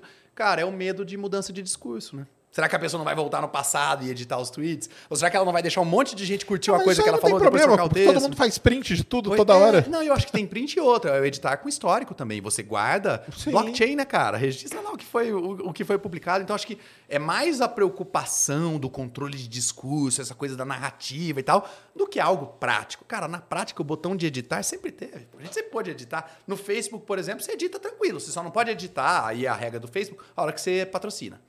Quando você patrocina, ele bloqueia o botão de editar. Mas no dia a dia, igual você falou, errei uma coisa de editação, volta e arruma. É, no Tá Instagram bem, você né? vai ali e arruma também. Pô, cara, não tem nada a ver isso. Agora no TikTok também não dá pra editar, cara. O post que eu fiz que bombou lá, eu escrevi uma palavra em inglês errado e aí travou. Ai, fiquei morrendo de raiva. Mas- Tem que melhorar. Tem que alguém comprar o TikTok, né? ah, aí é, é um É negócio. Mas então, então vamos viver esse aí, né? Esse mundo aí do Twitter agora com o Elon Musk como dono, né? Dono, né? Vai ser, né? dono, literalmente dono, dono. do, do negócio, né? Eu brinco, cara, eu falo que ele tinha que substituir. Porque quando o foguete dá, dá errado, tem um uma palavrinha que chama Scrub, né? Scrub é quando ia ter lançamento e deu alguma coisa errada, o lançamento foi adiado. Entendi. Eu acho que ele tinha que trocar o block pelo Scrub. Isso aí ia ser legal. Aham. E o passarinho por um foguetinho, cara. Aí ser- Boa, legal, boa, cara. Boa, boa, boa. Já fazia um cross com outro business dele, né, cara? Exatamente. Eu já- mandei lá pro Elon, mas ele tá muito ocupado, ele não conseguiu ler meu, meu tweet lá pra ele, não. Mas, é, mas isso aí é engraçado, né, cara? E a galera fica preocupada mesmo, né, cara, de ser cancelado. Ai, falei isso no Twitter e tal, né? Mas é isso aí que a gente falou, né? E você sabe que você falando dele, cara, tem uma história do Elon Musk com o Brasil que aconteceu lá na minha terra natal, cara. Ah, é? Lembra Ah, ele tem várias fizeram- histórias no Brasil, viu? Lembra quando fizeram um outdoor e colocaram Ah, ele de polícia? sim. Foi lá Foi na lá? terra, cara. Os caras fizeram outdoor e ele bonitão, né? Camiseta Sim. da Polícia Civil, assim, eu era o Elon É a Musk. foto, né? Cara, e o primeiro cara que descobriu era amigo nosso, cara. Ele olhou e falou: Caramba. O que, que, que tá acontecendo aqui? Porque o Elon Musk não era tão conhecido. Então, acho que a pessoa da agência de publicidade entrou no Google Imagens E viu a meteu foto, lá, falou, pô, ele tem uma Homem foto branco legal. com É. cara de polícia. Puta, bateu nele. Não teve erro. E ainda era o pior, era aquelas placas de outdoor que o corpo do cara sai pra Ah, fora. Então sei. chamava mais atenção Nossa ainda. E Senhora. aí ele tweetou, né? Ele falou, gente, vocês não sabem, mas eu à noite eu faço um trampo de vigia Põe noturno aí, no Brasil. ô, Mulan, pra galera, vê se se acha Puta, aí. essa é muito boa, né? É, Elon Musk em outdoor. É. Acho que vai Ah, ter aí. vai de primeira, com certeza. Essa foto aí ficou famosa pra caramba, pra galera ver o que. Olha lá. Aí, ó, aí essa primeirona aí. Olha a né? fotona do Google Imagens ali. Aí, ó. A Polícia Civil, não sei o que lá. Puta, cara. Joga aí na tela pra, pra, pra galera ver, ó. Policial civil exige respeito. E ainda era tipo ele defendendo, né, cara? Valorização salarial, efetivo ideal. cara, foi muito bom. Que cara. doideira, né, cara? Essa semana foi inesquecível, cara. E ele Bons não era tempos, conhecido, né? É, Então exatamente. aí ficou lá a carona dele lá, ó. Isso aí. É, grande Elon Musk. Cara, eu, assim, particularmente. é, Cara, eu sei que tem uma galera que, nossa, ah, acabou. Vou sair do Twitter. O que que você acha da galera que fala que vai sair? Não sai nada, né? Ah, cara, acho É que não difícil, sai, né? né? Não, e uma piada que a galera faz é tipo assim, né? Quem que é a pessoa que tá saindo no fim do dia, né? Tipo, cinco usuários, né? Pô, tá, cara, matou, acabou com a rede social, né? Acho que- Exatamente. Eu acho que pode melhorar, cara. Eu acho que pode melhorar, sim, porque eu acho que ele pode trazer coisas diferentes, uma visão dele. É, esse lance de abrir o algoritmo, talvez mudar alguma coisa, entendeu? Pelo menos. é Porque o, eu. o Sacani, a gente é muito saudosista, né? A gente, seres humanos. A gente gosta sempre das coisas que a gente já estava acostumado, que a gente estava conhecido. Toda vez que você traz uma mudança, vai ter lá os naysayers, cara. Vai ter. E a Ah. galera que reclama fala alto, então aparece. É a do minoria dia, a que barulhenta. É, É a minoria barulhenta, cara. Eu tô ligado. Eu enfrento a minoria barulhenta aí todo dia. Porque tem a minoria barulhenta e a maioria silenciosa. Silenciosa. É isso aí. Que a galera, que a maioria não fala. Agora, a minoria barulhenta te torra o saco, cara. E sim, eu gosto do Elon Musk, sim, cara. Porque o cara fazer um foguete voltar a pousar de pé numa balsa lá no meio do mar, sozinha a balsa, e ela vir pro porto, cara. Isso aí ninguém fez, cara. E outra, eu tenho ouvido muito essa semana toda, ouvi vários podcasts e tal, e várias pessoas falam assim, e o Elon Musk? Aí o, o cara tentando não defender o Elon Musk, os caras sempre gaguejam, cara. Ah, porque. É mas, é, mas é porque ele fez. É, mas aí você tem que ver que ele não sei o quê, que não sei o quê. Aquilo que a gente tava falando, né? Ah, porque ele tratou mal não sei o quê. Porque o pai dele era dono de mina. Eu não tô nem aí, cara. O pai dele ser dono de mina na, na África do Sul, cara. Sinceramente, eu não tô, entendeu? Eu não ligo para isso. Aí não, ah, não, porque a gente tá até falando antes. Não, o cara não tinha que existir. Eu acho que sim, eles têm que existir, esses caras. Porque são eles que vão ter a grana para bancar coisas que vão mudar a nossa vida. Com né? certeza, né, cara? E, e assim, por motivos. Até lá que você falou do Rockefeller, né? Se não é ele sair furando posto de petróleo nos Estados Unidos e pagando pra gente sair furando Pensilvânia, aquela coisa toda, cara, o que você tá fazendo hoje? Entendeu? Cara, e você sabe que tem um documentário bem legal que vai nessa contramão do discurso anti os bilionários aí, que chama Gigantes da Indústria. Muito legal, eu não lembro agora, eu acho que é National Geographic. Cara, demais. E aí ele conta a história de cada um desses grandes bilionários, porque é um, é um fenômeno mais recente, né? Então ele vem desde o cara da, da, da, marinha, da frota de navios, depois para é, trilhos, aí para óleo, eletricidade, o Ford com carro, e aí acho que mata por ali, né? Nessa cronologia. E é muito é, porque as grandes navegações foram o quê? Isso aí também, né? Financiadas aí. Não, e vamos pra arte, então, porque às vezes um pessoal da área de arte talvez tenha uma rejeição maior, né, cara? Família Médici, cara. Você vai lá para Florença, na Itália, você vê o renascentismo inteiro foi feito em cima da fortuna dos Médici. Então, assim, o bilionário, ele, de novo, a gente tem que tomar ser preocupado com o monarca. Mas, pô, se ele vai para esse caminho, e acho que agora a gente tá falando de exploração espacial, o Elon Musk e o Jeff Bezos aí estão metendo, e o Branson também, né? Estão metendo a grana pro negócio acontecer. Então, pô, cara, tem muita coisa importante pra gente descobrir aí, né, cara? Exatamente. O, o Jacques Cousteau fez a gente gastar um tempão olhando para debaixo do mar aqui e foi inacreditável. Vamos olhar um pouquinho para fora nas estrelas, né, é cara? Tem muita coisa pra... A gente já aprendeu muita coisa do que veio de lá, né? Eu tô com... Fui visitar a NASA lá em Houston, ainda tô com a NASA na pele aqui, é cara. Isso aí. Tanto que a gente aprende, né? É. Mas eu sei que tem uma galera aí que vai estar tá me destruindo agora, é a minoria aí. Pode me. Vai lá, hein? Vai lá no Twitter agora e começa a me xingar, galera. Isso aí, porque eu sei que vocês me xingam lá. Eu sei que vocês não me marcam, mas eu descobri. Vocês escrevem meu nome. E aí, com meu nome, eu sei de tudo que vocês estão falando de mim, hein? Ah lá. não, mas beleza. Essa, esse negócio do Twitter aí, a gente tinha que falar essa semana porque foi marcante, né? Com certeza. Beleza. E aí, então, metaverso. Oh, e aí? Vamos lá. Cara, imagina o seguinte: te contei aquelas curvas todas das redes sociais foram ganhando espaço. Aí a gente chega ali em outubro de 2021. Ah, não. Mas antes de a gente falar do metaverso, é. tem um negócio muito pior. É. Second Life. Ah, cara, bem falado, hein, meu? Voltou à tona, né? Porque a, a, turma, não sei se vai lembrar, existiu isso aí foi o quê? 2000 e... 2003, um, a ah. empresa. Ah. O meu perfil em 2006. Eu loguei esses dias para ver, tava vivo lá. 2006, cara. O que, que era o Second Life? Conta aí pra galera, Vamos lá, o pessoal gente. não sabe. Uma coisa muito legal é o nome, né? Second Life. Então, a ideia de que a nossa segunda vida, uma vida alternativa, ia acontecer dentro do ambiente digital. O que eu acho que nem o fundador do Second Life imaginava era como que, na verdade, essa parada é a nossa First Life.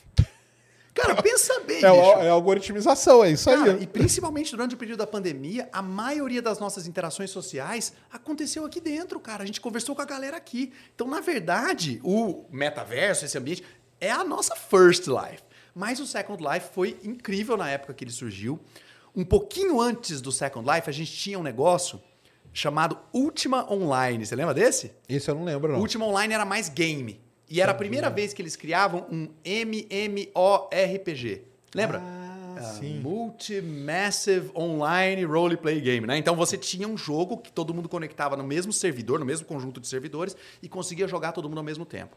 O Second Life olhou para isso e falou assim: "Cara, eu acho que isso aqui não é só jogo, eu acho que isso aqui vai ser a vida das pessoas. Ele não usou o termo metaverso, o termo até já existia na literatura de ficção científica, ah, é? mas ele não usou o termo, ele usou o termo Second Life. E ali ele criou a base do que hoje todos os metaversos que estão rolando estão usando. A ideia de que você conectava num servidor único, você conectava em mundos que você poderia se teletransportar entre eles, você podia voar também. Ele criou o conceito do avatar, inclusive o filme, filme. Avatar. É, veio por causa disso, por né? causa disso, é. exatamente. Aquela ideia de que o bicho se, conecta, se conectava Sim, com o bichão aqui. com um negócio aqui no, no cabeça. Sugou de Matrix e de Second Life. Daí que veio o filme Avatar, né? Aí o Second Life criou essa ideia. Sabe o que, que tinha no Second Life, cara? Moeda digital. Caramba. Você comprava uma moedinha, chamava Linden, que é o nome da empresa, Linden Labs, e aí você trocava itens únicos, ó, NFT aí, dentro daquele ambiente. Caramba. Então ele criou uma base de tudo que a gente fala sobre metaverso hoje, né? Que é você estar tá num local social, você está num local imersivo, quando você entra naquilo, você não tem vontade de sair. E é engraçado, porque o Second Life é meio toscão, a qualidade então, do, do, por que, que do, do Second ambiente. Life não, não, não virou? Ou ele virou e a gente Obrigado tem por esse preconceito perguntar. aí? Exatamente. Cara, a gente estava falando mais cedo sobre o Facebook. Ah, o Facebook morreu. o Facebook- Cara, teve esse mês no Brasil 130 milhões de usuários. Será que isso aí morreu? Né? Não No- tá morto. no quê? No- no no, não, no Facebook. No Face. Second Life teve, em dezembro de 21, um milhão de usuários online, cara. Caramba. Um milhão de usuários. Sabe uma outra coisa que sumiu do mapa? Pokémon GO. Sim. Né? Pokémon GO É, não é né? Verdade. 5 bilhões de dólares de faturamento nos últimos cinco anos. Então, assim, sai da mídia, sai daquele pico de expectativas infladas, né, cara? A gente Sai da minoria barulhenta, a gente acha que A sumiu gente aí, acha ó. que sumiu, é cara. verdade. Exatamente. E você sabe que em tecnologia a gente estuda isso, né? Tem um, um ciclo, uma curva que chama é, Hype Cycle, né? Hype é aquela Sim. palavra que a gente usava nos inícios da internet também, quando tem uma novidade. O Hype Cycle é esse ciclo que todas as tecnologias passam. Ela tem um- um- uma fase inicial, que é o gatilho de inovação. É hora que os nerds, os grupos de pesquisa, isolados, universidades, estão estudando e aí tem aquela fagulha inicial. Aí os caras começam a falar das possíveis aplicações. Daqui a pouco, alguma imprensa ali, ou especializada ou ampla, pega aquela ideia e fala: cara, isso aqui é a última bolachinha do pacote. Aí surge esse momento. E, e esse é o nome, literalmente: pico das expectativas infladas. Que é o que está acontecendo com o NFT agora, né? Você escuta NFT o tempo inteiro e o dia inteiro e todo mundo falando que NFT vai acabar com os cartórios e vai resolver todo mundo. Cara, NFT é uma revolução real. Mas respira, ela ainda tem um tempo de maturação. Quando a gente vai falar de NFT, é a mesma coisa que eu falando de e-commerce lá no passado. A gente tem que explicar o que é antes, porque não adianta chegar numa reunião, não, porque aí os NFTs a pessoa fala: o que, que é isso aí mesmo? Né? Então a gente ainda está nessa fase de aprendizado. Aí você sai do pico de expectativas infladas, a próxima fase é o abismo da desilusão. Entendi. Porque a hora que você entende é o seguinte, bicho, eu vou ter que botar 500 milhões de usuários nisso aqui, quanto tempo isso vai demorar? Essa tecnologia que é extremamente promissora vai derrubar o cartório. Tá, mas será que o cartório quer ser derrubado? Porque assim, para derrubar o cartório vai ter que ser aprovação na justiça. Toda vez que você registra qualquer coisa no cartório, você paga um valorzinho ali, né, de ser JUSP, que vai para a Secretaria de Justiça. Você acha que os É caras vão querer é perder um essa ciclo, mamata, né? meu amigo? Exato. Então, assim, o, o- esse momento do pico da- da- do, do- do abismo da desilusão é a hora que você cai na real, que é muito do que a gente falava mais cedo sobre o administrador versus o cara da área técnica. Sim. O cara da área técnica, ele vê o potencial, ele fala, cara, isso aqui vai explodir. O administrador fala, calma, bonitão, vamos entender como é que vai ser a adoção, vamos criar políticas, programas, projetos para as pessoas usarem, para incentivar.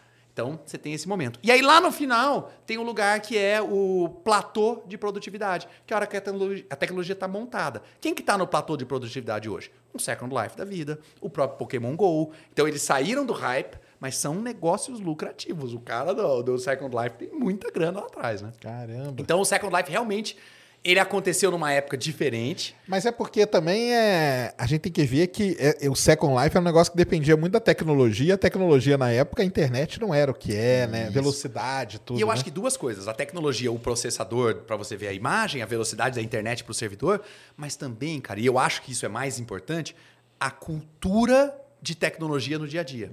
Porque lá em 2003, 2006, o meu pai olhava para um computador, para um notebook, ele, cara, que, que você está perdendo tempo com isso aí? Que que é?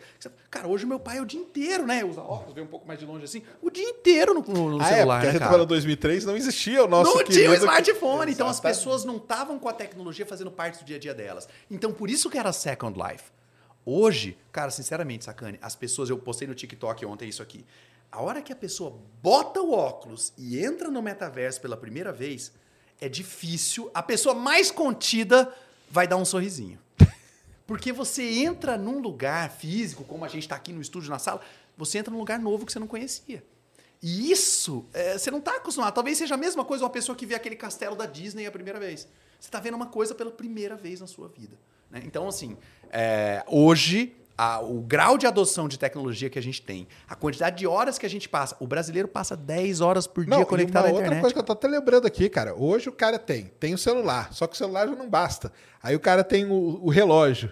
Que tá medindo o seu pulso, que tá vendo o seu negócio, que tá. Controlando meu sono aqui, ó. Controla sono. 9.169 passos. É, o passo. pouquinho 10 mil. Cara, a- a- é, é o que você falou, é a First Life já, né? É, cara, nossa vida digital, de novo, na pandemia, cara, a gente migrou pra isso. É, quantas horas na pandemia o pessoal ficou em Zoom, Teams, entra numa reunião, sai de outra, no mesmo tal. Teve empresa que teve que falar, cara, vocês tem que ter uma regra para marcar reunião, não pode ser uma em cima da outra, tem que dar um tempo pro cara levantar, que senão, cara, o cara vai ficar pregado ali o resto da vida, né? Eu tava falando com uma empresa hoje de, que trabalha com saúde e segurança no trabalho. Hum. Aí tem a segurança que é realmente CIPA, é o cara não cair de cima do silo e tal. Mas a parte de saúde, cara, é a tal da ginástica laboral lá, cara. Aquele momento que os funcionários odeiam, cara, desenvolvedores de ginástica laboral. Eu me divirto olhando, mas assim, os caras querem morrer, né? Mas, cara, é isso, né? Dá aquela esticada Alongar, tal, pô, alonga, porque você tá há quanto tempo sentado na frente daquele negócio, né? Então, realmente, isso aqui não vai ajudar muito, né? Porque você vai botar um óculos na frente do rosto o tempo todo. E não estão ajudando muito a saúde do trabalho. Mas, então é veio lá, tinha o Second Life. Second e Life aí, atrás.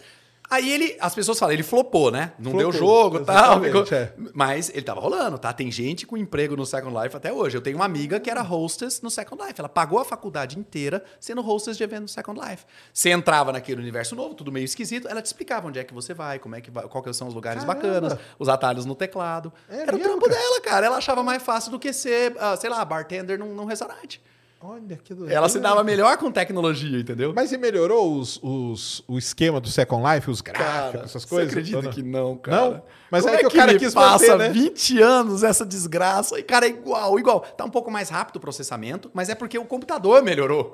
o software ainda é muito parecido, cara. Mas é porque o cara quis manter também. Acho que se ele falou, ah, se eu mudar isso aqui, a galera. Vou perder vai- meu milhão de usuários, né? É bem Exatamente. isso, É né? um milhão ali Então- engajado, né? O Second, exatamente. Então o Second Life eu acho que ele foi essa coisa da, da, da visão. Ele, ele, ele montou a base que hoje está fazendo todos os outros metaversos saltarem em cima daquela ideia.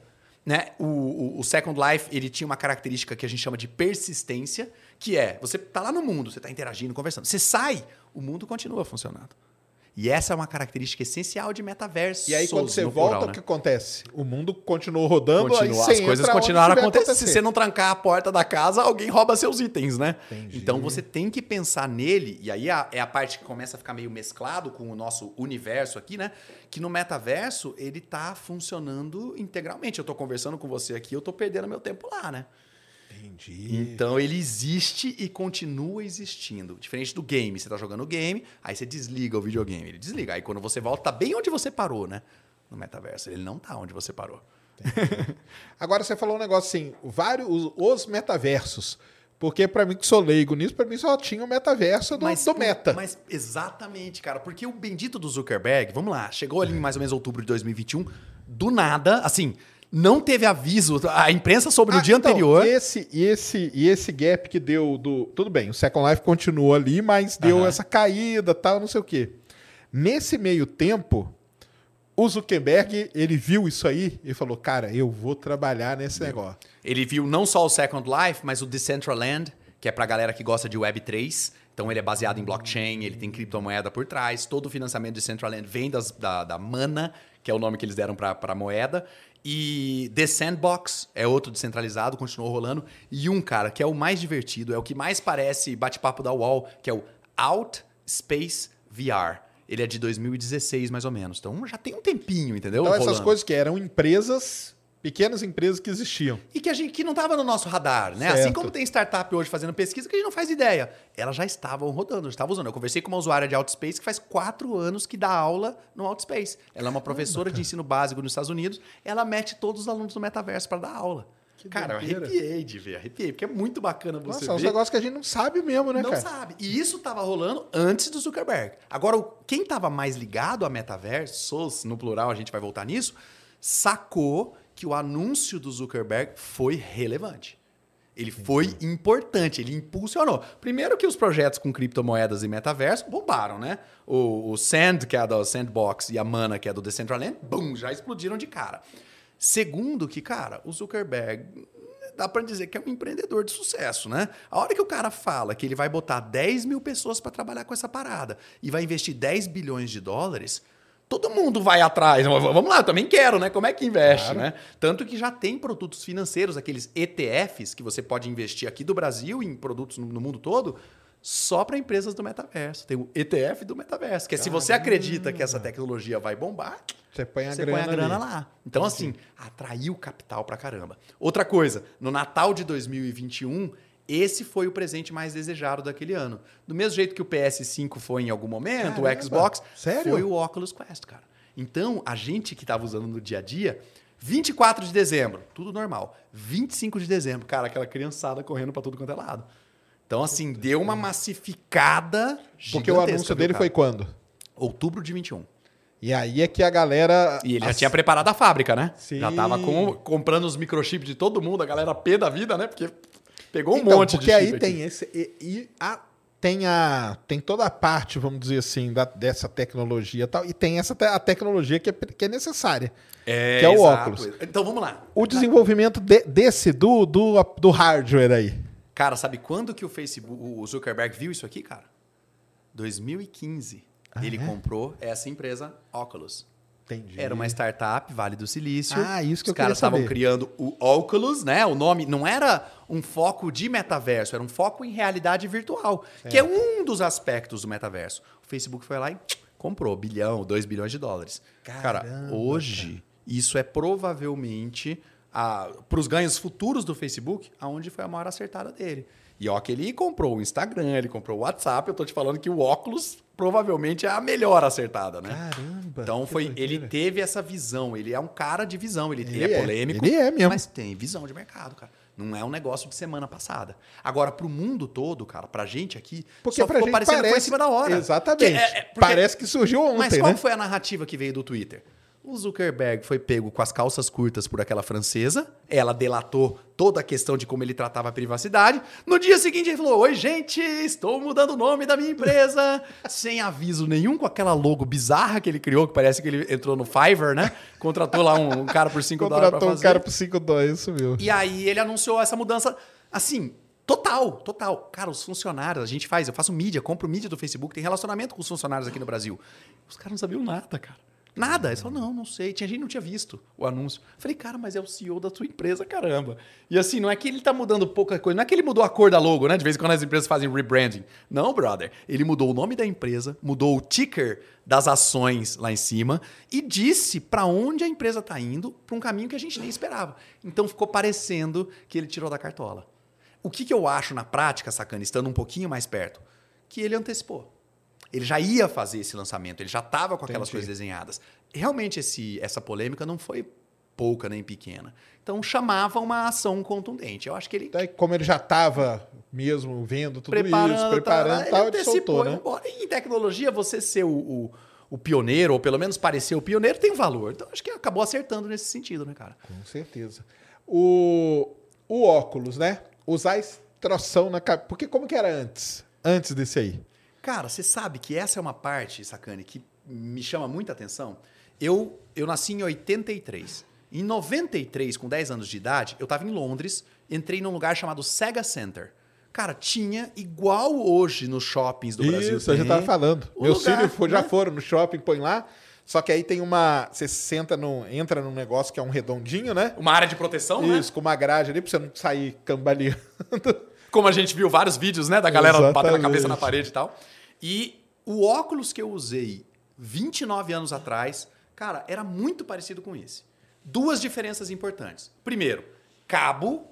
Então você Certo. colocava, parecia aquele o capacete do predador, né? Você botava aquele negócio, aqueles cabão, tudo para trás. É, E outra, a latência, a velocidade das imagens. Essas foram duas mudanças importantes. Mas a aparência, o tamanho, cara, é um óculos desajeitado, né? Como você falou, ele é pesado na cabeça. Você coloca ele aqui, no começo ele fica bem. Depois de um pouco de tempo usando, você sente que tem alguém empurrando a tua cabeça um pouco para baixo. né? Entendi. Então ainda é desajeitado. Agora, como a gente sabe, como tudo em tecnologia, vamos pegar o celular lá, quanto tempo você acha que os caras vão demorar para diminuir o Não, tamanho? eu já vi que tem a Ray-Ban já tá fazendo, né? O- e com o Facebook, né? É, com o Facebook, fez Facebook. parceria com a Ray-Ban. Então, assim, É isso mesmo, então tem isso aí. eu vou arriscar que esse ano, no- eles estão prometendo o Quest 3. E eles estão prometendo um outro chamado Cambria. Cara, um desses dois vai vir bem menor e bem mais leve. Aí vai. Porque deve ter muita gente que, que acha isso aí uma barreira muito grande pra entrar, né? Sem dúvida. E, e, e, Sacane, e tem uma barreira, cara, que ninguém tá falando, o Zuckerberg naturalmente não falou. É motion sickness. Como é que é isso traduzido? Ah, é, sim. Entendi. E dá mesmo, né? Cara, dá. Quando você começa a se locomover, o que, que acontece, né, cara? O nosso cérebro, caçador-coletor, a gente, os olhos são um mecanismo de interação com a realidade e ele conversa com as outras partes. Tem aquele labirinto, né, que controla um pouco o equilíbrio. Isso aí.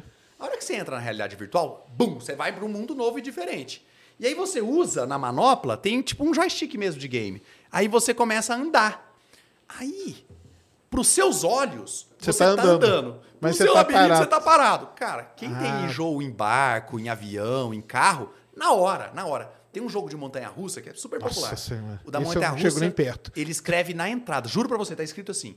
Se você sentir qualquer coisa, tire os óculos imediatamente por risco de vômito. Cara! Cara, porque começa a andar aquela montanha russa e você tem uns tiro ao alvo. Cara, quem tem enjoo é na hora. E descobri hoje essa informação que é afeta mais mulher do que homem. A primeira vez que eu tinha visto os artigos, falava pau a pau, 50-50. E afeta uns 25% das pessoas. Caramba. Então não é pouco, sabe? Você imagina, a cada quatro Então, pessoas uma vai aí- passar isso aí mal. É uma barreira grande pra ele, uma não é? barreira gigantesca. Só que aí que é o que tá sendo legal. O Zuckerberg tá botando 10 mil pessoas para trabalhar. Não tem 10 mil ainda, mas tem mais de 2 mil já. E tá botando uma grana nessa parada. Cara, entre outubro de 21 e a gente tá agora em abril de 22, ele já começou a criar umas soluções. Quando você começa a andar num, num jogo, num, num, no outspace, no ambiente, o que, que ele faz? O que, que ele bolou? Ele fecha a sua visão. Ele, ele conjuga a sua visão numa visão única. Acho que é a visão de predador que eles falam. Visão de túnel, né? É, de usa. túnel. Isso Com isso, você reduz demais o motion sickness. Caramba. Então tem uma galera, tanto no Outspace quanto no Rec Room, são dois aplicativos bem populares, que já reportaram uma diminuição enorme no enjoo. Então, pô, eles vão começar a tratar isso. Tem uma outra coisa que também serve para o enjoo em avião, em barco. Se acostuma. Se você der aquela insistidinha, você diminui um pouco do efeito. Tem uma galera muito louca, coisa que você descobre na internet, que falou que se você colocar um ventilador apontando para o teu rosto, então enquanto você está usando o óculos tem um ventilador, o ventilador regula a sua noção de movimento Que e doideira, acalma cara. teu labirinto. Cara, e isso foi Senhora. literalmente descoberto no Reddit, cara. Olha é muito só. bom, né? E, e dá certo, a galera que usou alegou que funciona mesmo. Que doideira, cara. E, mas e o nível que a gente tá? hoje? Aí, então, tudo bem. Aí você falou que tem metaversos, né? É, Por que que plural. tem Vamos lá. plural? Porque o que, que o Zuckerberg anunciou? The Metaverse. A minha empresa vai se chamar Meta porque nós vamos investir todo o nosso dinheiro no metaverso. Mas metaverso, é- isso é um conceito, então. Exato, isso é um conceito. Todas as empresas, todas não, várias empresas estão tentando ser o protagonista do meta- metaverso. A meta é a mais óbvia, mudou até o nome para dar essa cara. Mas na verdade, cara, tem quase 30 metaversos diferentes, que são empresas ou projetos descentralizados que estão investindo em criar um espaço, agora entrando no conceito, né? Um espaço virtual, então ele é digital, ele tem que ser social, ele tem que ser imersivo. Imersivo não é só VR. Pô, o celular também pode ser imersivo se ele te der vontade de ficar lá dentro. E ao mesmo tempo é persistente, que é Ele aquilo que eu falei continua. mais cedo. Ele o mundo continua. né? Você caiu fora. Ah, porque aí vai dar aquela sensação assim: caramba, o que, que eu tô fazendo aqui fora? O mundo lá tá rolando, deixa ir lá pra dentro de volta, né? Sérgio, isso aí é a expressão que a gente usa, fear of missing out. É o FOMO, né? Que se você. O Stories faz isso com a gente. O Stories só dura 24 horas. Exatamente. Se você não pegar o Stories da celebridade que você Pô, gosta. perdi, cara. E agora? Tô, tô desatualizado. Isso. Agora imagina aqui, cara, com esse mundo sendo contínuo. Então eu acho que assim, o potencial dessa parada viciar. Caramba. é Mas e aí, preocupante, cara? cara. É, e aí? Porque você tem um mundo aqui e um mundo aí. Qual mundo que você vai querer Olha, perder mais vamos ou lá. menos? Por enquanto, a tecnologia é meio Nintendo Wii, né? Não tá com a tecnologia do PS5. Então eu acho que assim, cara, se melhorar essa parte gráfica, vai ser difícil de Você acha que é a segurar. parte gráfica que vai ser uma A grande revolução? gráfica, eu acho. E, de novo, a gente tá com umas GPUs, né? As placas gráficas, Sim. Tão poderosas que tá facinho de resolver esse problema. Ah, lembra da Unreal? Uhum. Unreal é a empresa que criou um dos primeiros engines para jogo, popularizou. Sim. Ela acabou de lançar o Unreal Engine 5. Inclusive, ela usou o Keanu Reeves e aquela outra moça que faz a. No Matrix. Esqueci o nome dela, Ai, esqueci. da namorada dele. lá. Sei, sei quem Ele é. pegou os dois atores, pegou o rosto deles de 1998, acho que é o primeiro mês, 97, e ele fez uma versão nova com eles novinhos, né? Então a versão de 2022, mas eles com rostinho de 97. E aí eles mostraram os potenciais da Unreal Engine. Cara, inacreditável. Então assim, hoje isso aqui, ele tem quase o hardware de um celular de média capacidade. Ele não é o, o, o S22, ele não é o iPhone 13, mas ele também não é aquele Xiaomi de entrada. Ele está no meio do caminho. Entendi. Cara, imagina a hora que entrar aqui a potência de um iPhone 13 ou de um Samsung Galaxy S22.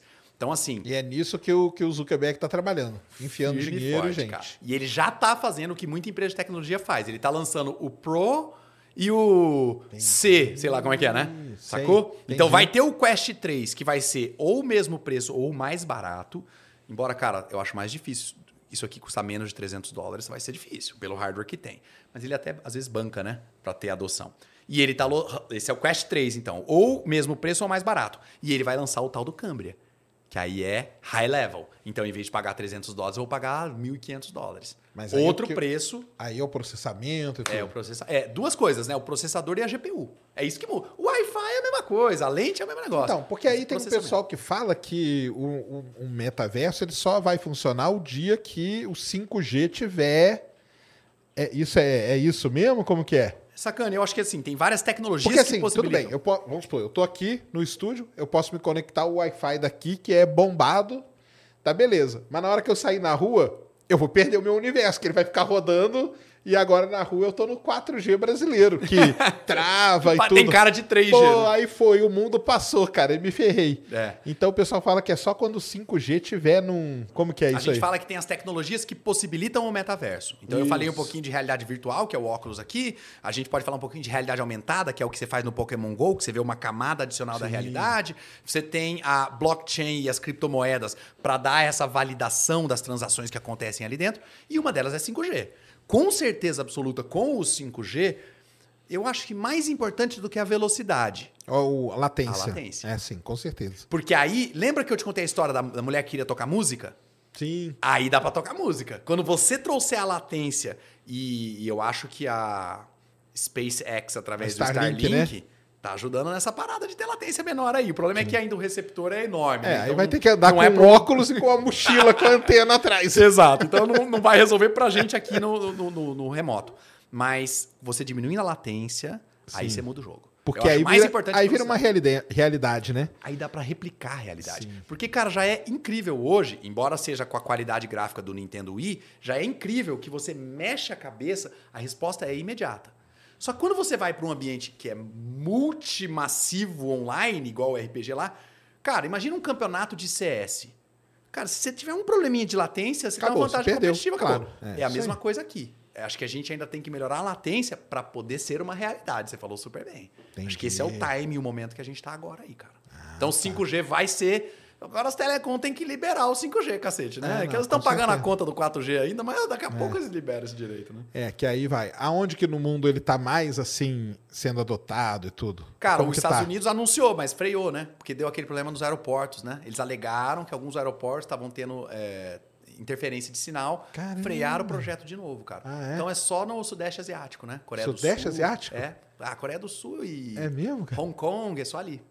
Ali tá Lá tá voando. todo mundo com, com um óculos desse na cabeça, uma hora dessa. Ah, cara, já deve estar aí, cara. Porque, É? né, tá, tá sendo produzido ali também, né? Tá na porta pra eles. Cara. Mas e aí, vamos lá, tem as aplicações, né? Sim. O que, que a gente vai poder fazer? Porque aí tem, tem muita gente que fala um monte de coisa, né, também. É, o que, que vai fazer no metaverso? Então vamos lá. Primeira coisa importante: os metaversos, porque são tecnologias diferentes, de empresas diferentes, a gente não sabe qual vai durar. Eu não sei se vai ser o Facebook. Talvez o Facebook seja esse super pontapé, como a Nokia foi nos celulares, e depois saia fora do mercado e outra empresa assuma. Então não dá pra saber qual que vai dar certo. Se quiser A apostar, Apple, por aposta, exemplo, mas- tem alguma- A Apple tá prometendo um óculos, mas eles não deram assim nenhuma pista sobre o metaverso metaverso, sobre o ambiente. Não falaram nada sobre, né? Aí resta saber, será que eles vão querer. Se fosse o Steve Jobs, provavelmente ia querer criar algo super controlado e fechado, porque ele sempre teve essa cabeça, né? A Apple ficou um pouco mais aberta e democrática depois que o Tim Cook assumiu. Então eu não sei se a Apple ia topar. Na- com o Steve Jobs lá ia topar. Agora, a Apple de hoje em dia talvez vá para a linha do hardware, né? Já que tá todo mundo, sei lá, querendo comprar notebook, tablet, celular, próximo, ah, e watch, próximo, por que não o VR? Então talvez ele venha. Já tem até uns desenhos, mas eu acho que aí já é rumores, Especulação sabe? É demais. especulação, não foi Entendi. deles não. É Microsoft nisso aí. Microsoft faz horas. A Microsoft, quando a gente fala das aplicações industriais, cara, ela já tem o, o deles chama HoloLens. Faz 5, Ah, 6 é anos, cara. eu queria lembrar. Só que é o seguinte, esse aqui custa 300 dólares. O HoloLens mais baratinho é 2.500 dólares. Mas aí é porque é pra. pra- High-end pra cacete, uso industrial, né, cara? Então tem alguns elementos da tecnologia que já estão assim, pô, 5, 6 anos, cara, já deu pra usar. Só que ele não massificou. O que o Facebook trouxe de diferença foi dar essa ideia da massificação, né? Então, assim, a gente vai ter esses diferentes metaversos para explorar. Quando a gente fala sobre as aplicações, eu acho que tem duas abordagens para fazer. Tem gente que fala sobre metaverso e gosta de falar assim: um dia, quando a gente tiver o 5G, quando o óculos for pequenininho, a gente vai fazer isso, vai fazer aquilo. Cara, eu acho que dá para filosofar por aí. Mas por que, que a gente não fala do que, que já está rolando? Isso. Então eu prefiro a abordagem das aplicações pensando nas coisas que já tá dando pra gente fazer. Então, cara, dentro do ambiente empresarial, área industrial, você está fazendo desenvolvimento e prototipagem de produto. Cara, todas as, as soluções de 3D, que você normalmente monta uma peça de carro, você pode montar uma turbina de avião. Tem um amigo meu que trabalha fazendo as, oferecendo as, as turbinas para Bombardier ele faz todas as apresentações dele dentro de um ambiente virtual imersivo, dentro do metaverso. Ele não chamava assim, mas, Mas- ele já fazia isso. Mas aí você falou que o gráfico era tipo Nintendo. Como, aí como que fica É, isso? mas aí ele usa o HoloLens. Ah, aí é legal. tá, aí você entendi. vê até o- a, a sombra aplicada na peça. aí, então, tá. Nesse que não tá legal Ah, ainda. entendi. Então o cara faz a simulação de túnel de vento sem túnel e sem vento, cara. Ele simplesmente bota a turbina, cria a física, aperta um botão, ele vê a performance da turbina. E aí a Rolls Royce lá apresenta. Ele falou que ele faz, cara, um negócio. Você já viu o termo RFP? Request for Purchase, né? Quando as empresas. Isso é coisa mundo corporativo, mas quando as pessoas querem comprar alguma coisa, chama os fornecedores e fala: me apresenta a tua solução. Falou que todas as RF, RFPs dele são no metaverso. Mas assim, faz cinco anos, não é um negócio da semana passada. Então ele já tem para criação, prototipagem e apresentação de produto, o uso industrial já está estabelecido. Para algumas áreas mais do que outras, óleo e gás usa bastante, automotivo usa bastante, aeronáutico usa bastante. Outros setores um pouco menos. Estou conversando, por exemplo, com o setor florestal. Esses caras ainda não estão muito acostumados, mas eles também têm que lidar com as máquinas que cortam, tal, que, né, que tratam lá o eucalipto. É, quando a gente vai para o setor mais de RH, treinamento, então eu posso fazer um treinamento convidando pessoas que estão de home office e todo mundo vai ter a sensação de estar no mesmo lugar, porque a sensação de presença. Mas ainda com é aqueles bonequinhos bolota, ainda com né? Os bonequinhos. Aquelas Mas você bolotinhas. sabe, é, sacana, que no começo. Tudo bem, não, né? É legal, é novo, é diferente, né? Então a pessoa curte. Eu, eu vejo que isso gera um engajamento mais legal. Uhum. O Facebook lançou um artigo ontem falando sobre o uso de longo prazo, porque eles estão desde agosto, todas as reuniões deles estão fazendo dentro do metaverso. E aí eles estão dando, deram óculos para um monte de funcionário. Então eles já falaram assim, os efeitos de longo prazo de usar o óculos. Porque eu acho que o que assustou a galera foi quando você deve, lógico que você viu a reportagem no Fantástico, né, do metaverso, vi, aham. quando senta o repórter e aí senta aquele, aquele bonequinho, aquela bolota ali do lado, né? Aí o pessoal falou: "Caramba, mas é isso aí, cara? Isso aí? Pô, quem disse que eu quero, né?" Mas é isso aí que você tá Eu falando. botei né? algumas pessoas dentro de uns metaversos, tem um da Microsoft que é o Spatial, que a pessoa pode usar pelo celular. Então, puta, não tenho óculos, mas quero experimentar. Spatial, mas não de com C, com T. Porque é mais é espacial de, de Uhum. local, não do espaço lá em cima. Então, S-P-A-T-I-A-L. Você baixa gratuito o aplicativo do celular, cria teu ambiente, começa a manipular o objeto 3D direto. direto. Tanto o celular, quanto o desktop, quanto o óculos, dá para botar todo mundo na mesma sala. Só que eu tenho medo da pessoa ter aquela experiência e achar que é só aquilo. E aí, de repente, não ser um negócio tão imersivo e que pesque a pessoa e ela fala, nah, coisa de criança. Aí eu vou demorar mais dois anos para convencer esse cara lá na frente, né? Entendi. Então eu tenho só um pouco desse medo, mas assim, vale, cara. Eu participei, por exemplo, nesse Decentraland, eles fizeram o Metaverse Fashion Week. Então você sentava Sério? lá, Desfile? juro, desfile, só que Caramba. desfile de roupas digitais. Eita. E aí você podia sair eu dali-. Aí, aí é meu filho que gosta. É o quê? É, os negocinhos do jogo, né? Exatamente, As igual as skins, jogo, as né? skins. Exato. E aí Eita vinha lá. o modelo passando, gostei dessa, comprava o NFT registrado na hora, transferido para MetaMask. Caramba. Muito legal. Aí você vestiu o seu bonequinho lá com essa roupinha. Exatamente. Aí eu participei da Metatona, é a maratona no metaverso. Cara, literalmente um monte de gente, acho que 1.500 pessoas correndo ao mesmo tempo, Mas aí 42 como? Você corria quilômetros. Apertando uma setinha do teclado. Ah, essa aí eu vou. Essa maratona Exato, eu cara, vou, eu fiz cara. um post no meu Instagram, ficou Pô, muito engraçado. Essa aí eu vou, ué. Porque a minha esposa me ligou no meio do caminho. Ela falou assim: Meu amor, você tá fazendo uma maratona no metaverso? Eu falei, eu tô. Ela falou, mas você tá se mexendo? Mas aí eu vou deixar vocês verem a resposta dela no Instagram. Ela ficou muito boa, cara. Então, assim, é, corre só apertando a tecla. Eu Pô, achei essa aí- mamata, né? Fiz 42 quilômetros, cara. Me Pô, mas um aí, mas aí, cara, o maratona do, do fliperama, você mo- movimentava muito mais. Você tinha que pôr a caneta aqui ó, e ficar fazendo assim, ó. Tá, lembra disso? É isso aí. Lembra disso? Muito bom, É, muito o- bom. Olimpíadas, Então né? eu acho que assim, são formas de você dar aquela experimentadinha. Mas Sim. voltando para as aplicações. Então, RH faz o treinamento, você ensina a pessoa, você dá uma aula, você está no ambiente. Você pode ensinar até operação prática de trabalho. E outra coisa, cara, que as empresas grandes estão sentindo muita falta depois da pandemia. Não tem mais a socialização, não tem mais Sim. o bebedouro. Então a galera tá fazendo o bebedouro no metaverso. A hora que você cool off, igual você falou, intervalo de reunião, mete o óculos e vai pro bebedouro da empresa. Entendi. O Aí ali você tem o mural, novidade, tem um curador, alguém do. RH participando, puxando assunto para manter as pessoas. Isso já tá, não tô falando promessa, já tá rolando. Ah, é? Tem uma coisa que as empresas grandes fazem, adora dar nome em inglês, né? Mas é o Town Hall Meeting. É o Town Hall. Pô, participei de vários. Exato. O Town Saía Hall. pancadaria. O bom no metaverso, você não quer brigar, você tira, né? Ah lá, você sai fora. Pronto, deixa rolando o lá. problema é que a briga vai continuar. Vai né? continuar, mas aí- é persistente. Então, Exato. isso também já tá rolando. Ponto de vista artístico. Cara, você pode produzir, criar dentro do metaverso. Tudo que você meio que já cria, então imagina, 2D, você faz um quadro. 3D, você faz uma escultura. Tudo com isso aí já com dá uma manoplinha. com a manoplinha. Você- e, ela é muito legal porque você usa ela assim. Mas se você quiser dar precisão, você vira ela assim. Olha que legal. E aí ela vira um canetão, cara. Entendi. E assim, eu não, eu não tenho a mão boa, mas o cara que tem a mão boa pode dar um nível de detalhe. Cara, tem uns quadros incríveis, assim, impressionistas, assim, que os caras estão fazendo, muito legais. Só que tem outra coisa. Você pode criar 4D. E aqui eu tô falando de tempo. Então, além de você fazer o que seria uma, a, a escultura, você consegue fazer o objeto 3D animado. Então você adiciona aquela timeline que a galera de edição de vídeo faz dentro do ambiente metaverso. Então estão começando a ter criações que são impossíveis no mundo físico que só dá para fazer no metaverso. Que doideira, Isso hein, cara? tá demais, cara. Essas esculturas em movimento estão muito boas. Então tem, tem um cara que é meio que o Banksy do metaverso. Ele tá tentando fazer essa arte de rua, só que a rua que ele faz é a rua do Decentraland. Que é uma rua global, né? Que não Esse tem Decentraland é- seria uma, uma twin dessas aí que o pessoal chama, não? Não, esse Decentraland, cara, deixa eu tentar pensar a melhor comparação que eu posso fazer para você. Ele é um metaverso livre, ele é uma parada open source, ele é uma parada blockchain, ele tem um projeto de criptomoeda vinculado e ele tem uma quantidade limitada de terrenos. Então, quando você escuta aquelas histórias, comprou um terreno no metaverso, metade foi no Decentraland, metade foi no Sandbox. É aí que a galera tá comprando. Então, eles limitaram, que foi talvez onde o Second Life errou. Porque o Second Life é infinito. Ah, tá. Second Life, o terreno tinha um preço fixo e você comprava, enquanto você ia comprando, ele simplesmente ia aumentando a quantidade de servidores. Na Decentraland, eles pensaram na escassez. Cara, hoje o terreno mais barato, 3x3, é 9 mil dólares. Caramba, 3x3 o que que a gente É, fala? metros, né? Metros é porque mesmo. eles usam a escala humana mesmo. Então Entendi, é 1,70m, mais entendi. ou menos a altura média, e você escala o terreno assim.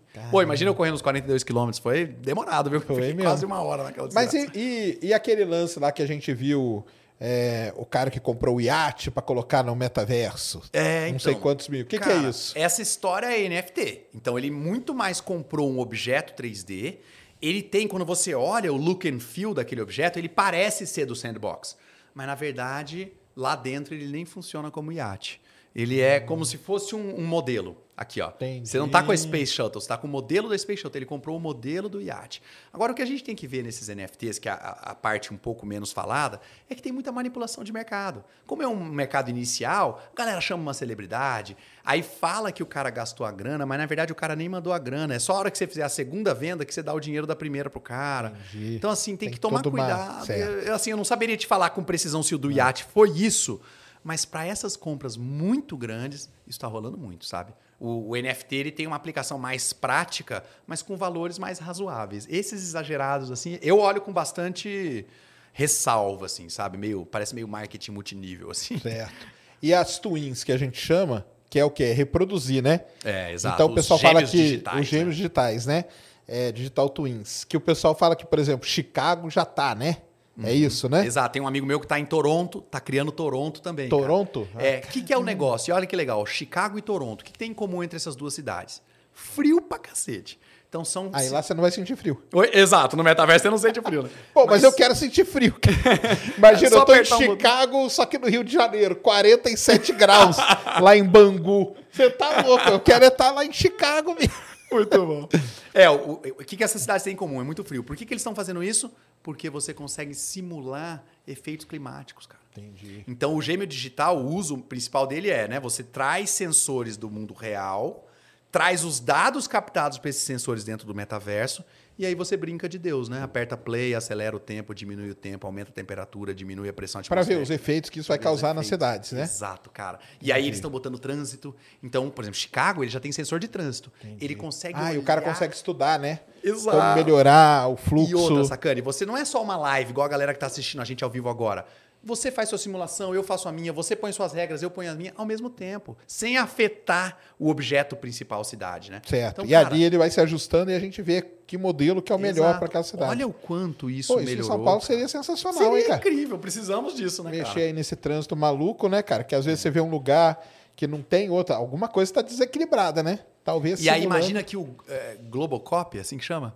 Não tem aquele helicóptero que fala do? Globocop. O Globocop vai pro metaverso, porra. Você já tem os sensores ali, você pode voar no metaverso, você não tem essa barreira, né? Uhum. Você vai pro bairro, região que você quiser ver o trânsito, aponta em cima dos sensores do mundo real. Então, os gêmeos digitais são uma aplicação industrial que já é usada pra caramba, o HoloLens.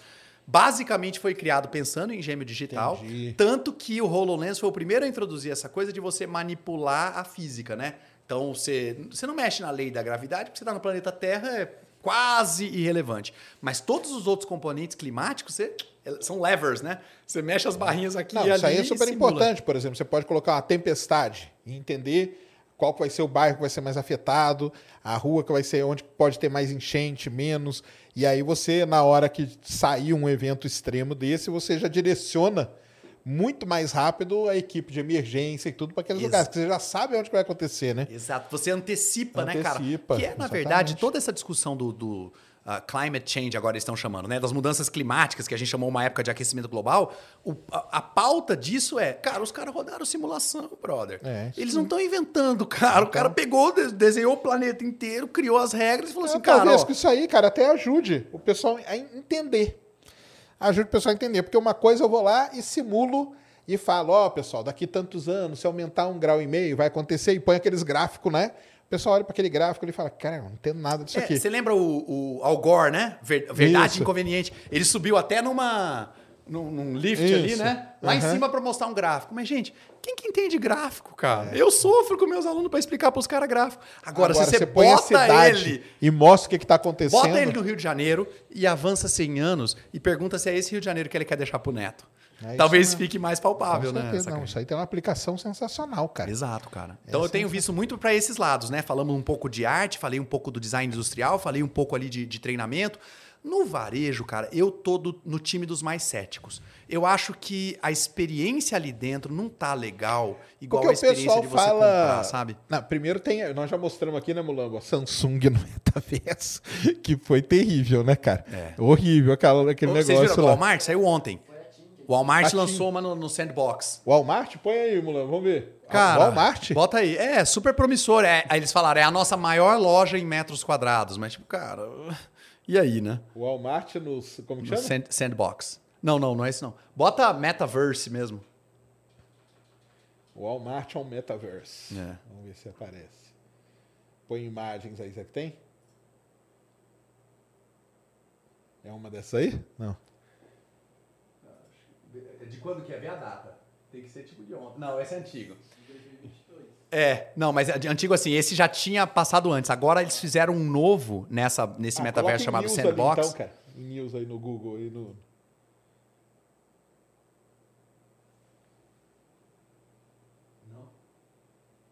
Metaverse Sandbox, coloca assim. Em- Pensando em inglês, talvez, né? Nada. Pô, será que o TikTok tá mais rápido que o Google, né, cara? Nas novidades. Mas eles anunciaram, então, essa loja gigantesca. Ah, Mas, cara, mas aí, horrível, a né? experiência de compra é uma bosta. Então, assim, pô, o e-commerce, ele trouxe uma Porque o que vantagem. o pessoal falou muito, né? É aquele negócio assim. Então você vai estar lá na sua Digital Twin. Aí eu tô andando lá. Aí eu gosto de astronomia, tô lá andando em Chicago. Aí de repente, puf, compre o telescópio da Celestron. Aí ando mais um pouquinho, compre a lente tal, compre a máquina tal. Olha que legal. É isso que o Na pessoal fala, né? Ah. rolou isso, cara. Ah, rolou? Eu tava correndo, correndo, né? Na maratona e tinha os anúncios. Mas Só aí o era anúncio direcionado a você. Exatamente, já anúncio personalizado. Porque o cara, já cara. leu o seu. O seu perfil já sabe o que você gosta. Então foi muito Então 10. isso já tem. A aplicação já estava rolando ali na prática, né? Só que para compra, que isso a gente tá falando publicidade, mas para compra tem que fazer uma experiência legal igual aqui da vida real, cara. Porque assim, já tem o e-commerce. Você quer comprar um negócio rápido, fácil para chegar na tua casa? Já tem. Então o metaverso teria que adicionar uma camada. Mas aí será que não é tipo uma skin da vida? Por exemplo, eu pego. Isso aí já tem em algumas lojas, né? Em alguns lugares do mundo. Você pega um tênis, coloca ele assim e ele, você já vê mais ou menos como ele fica no pé. Essa é a realidade aumentada, né? Aumentada, Você isso. mete o teu pezão aqui, ele captura a imagem do teu pé Isso. e ele plota o tênis do tamanho Isso. certo. Essa é uma das tecnologias eh, que possibilita o metaverso. Além de realidade virtual, que você entra no mundo, A aumentada que é, aí. trazer o mundo pra cá. O Pokémon GO, né? Você vê o Isso. Pokémon correndo na tua casa, na rua. Você põe uma roupa, você já pum, põe a roupa aqui e vê como que você fica. Exato. Mas Aí é uma, Aí é uma é experiência de Aí- comprar. mas eu não vi ninguém que fez isso bem feito. Então, saiu até um TikTok engraçado que os caras fizeram.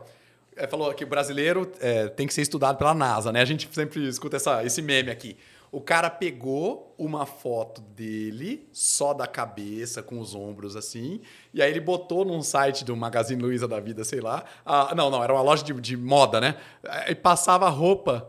E aí ficava aplicada nele. Aí ele falava, isso que é realidade aumentada. Ele fez a própria, né? Então ele simulou ele Entendi. usando a roupa. Ficou muito comédia. Mas é isso, teria que criar essa melhor experiência de compra. Aí eu gosto. Tem um negócio, cara, que chama personal shopping. Essa mania é a seguinte: a madame não quer sair de casa, ou às vezes ela quer comprar uma roupa lá nos Estados Unidos. Isso. Aham. Tem a pessoa que visita a loja com uma GoPro 360, então ela grava 360 graus. Aí já joga. A, a madame tá aqui, ó, no óculos. entendi. Vendo aquela visita. Opa, peraí, eu quero essa polo aqui, pega pra mim. Ó, esse vestido aqui eu gostei. Pede Aí o você vai ter tamanho, alguém fazendo compra pra você.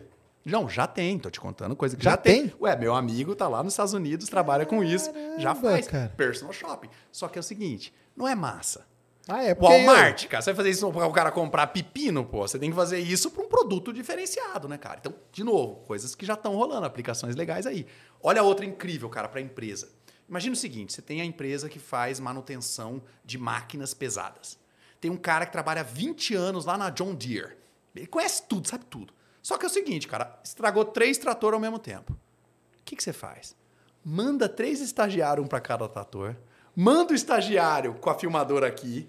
Deixa o chefão que manja tudo aqui no óculos. Em casa, Ó, tranquilo. você corta o fio vermelho, você aperta o botão azul, você vai ter que trocar o carburador. Porra, cara, você faz o cara sênior de casa, do Japão, de onde ele estiver, orientar o profissional de campo que está lá. Olha a economia de custo que tem aí. Então, no metaverso, não é tudo sobre marketing, novos clientes. Cara, às vezes é eficiência operacional, é fazer o negócio mais rápido, mais fácil. Não. simulações de turbina, por exemplo. Isso aí é legal, porque é, assim, a gente tem. Eu, eu brinco que tu tem o spin-off do mal, né? e a gente, normalmente, a gente tenta ver só a parte ruim das coisas. Mas tem muita coisa boa, né, cara? Tem Ah, muita coisa boa. Lógico que vai ter coisa ruim, porque não vai ter como escapar.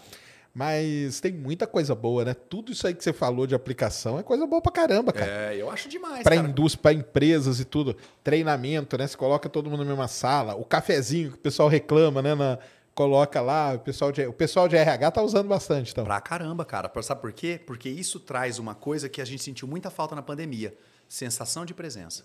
Entendi. Eu não posso estar junto. Tem um, um problema de custo de passagem, tem uma pandemia acontecendo. Não tem como a gente estar junto.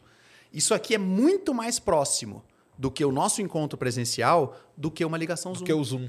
A ligação Zoom, cara, é uma tela chapada. Você vê a outra pessoa. Se Às vezes o cara não pessoas, quer abrir a câmera também. O cara né? não abre a Não, câmera. eu tô aqui, cara, mas não vou abrir não, porque eu tô aqui, tô aqui no banheiro agora, mas eu tô aqui, tá tranquilo. Exato. E aí, se duas pessoas, por exemplo, falam ao mesmo tempo numa Começa, ligação Zoom, né? você já não entende mais nada. Cara, no metaverso, você tá usando óculos aqui. Se a pessoa do meu lado direito falar, eu escuto pela orelha direita. Se o Sacani me falar pelo lado esquerdo, eu escuto pela orelha É, esquerda. bi- binaural, Cara, neural, né? dá Que o uma- pessoal é, fala, né? binaural. Isso dá uma sensação de presença incrível. Outra coisa que eles fizeram. Ele não tem um sensor nos olhos, ele não sabe para onde eu tô olhando, se eu tô de olho fechado. Mas no avatar, eles reproduzem esse movimento natural. Então, de vez em quando, você dá uma piscadinha, você, você mexe a a bolinha do olho para um lado ou para o outro. Isso aí dá uma sensação de que você tá com a pessoa, né? Exato. É. Então, pro RH tá demais, cara, pro cara fazer uma sessão de feedback com um funcionário em home office. Mete um óculos para cada um, você pega essa sensação assim. Caramba, Então, cara. são aplicações já. De novo, né? Não fui pro futuro, não. É coisa que tá acontecendo. Já tá rolando. Exato. E aí você acha que esse lance aí da, da pandemia e o negócio de home office e tal, é, acelerou isso aí também? Demais. Com como, como acelerou várias outras inovações, Coisas, né? essa aqui Também. mais ainda, né, cara? Porque ela resolve, eh, resolve em partes o problema da distância. Então resolveu um problema real, porque, cara, a gente não aguentava mais, né, cara? Teve gente que ficou dois anos em casa sem sair, pô. A gente é social, né? Então Uhum. Sim. isso ajudou a diminuir um pouco dessa ansiedade, né? Entendi. Outra história incrível, cara, que eu vi, eu te falei do Reddit. No Reddit a gente descobre muita coisa louca, né? Cara, eu vi um cara de 50 e tantos anos dizendo que ele é autista e que fazia 20 anos que ele não saía de casa.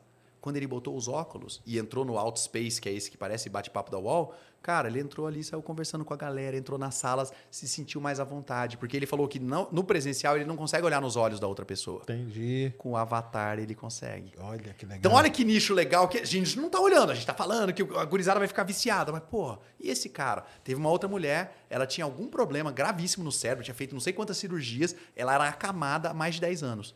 Cara, ela se pegou escalando o Everest com óculos, cara.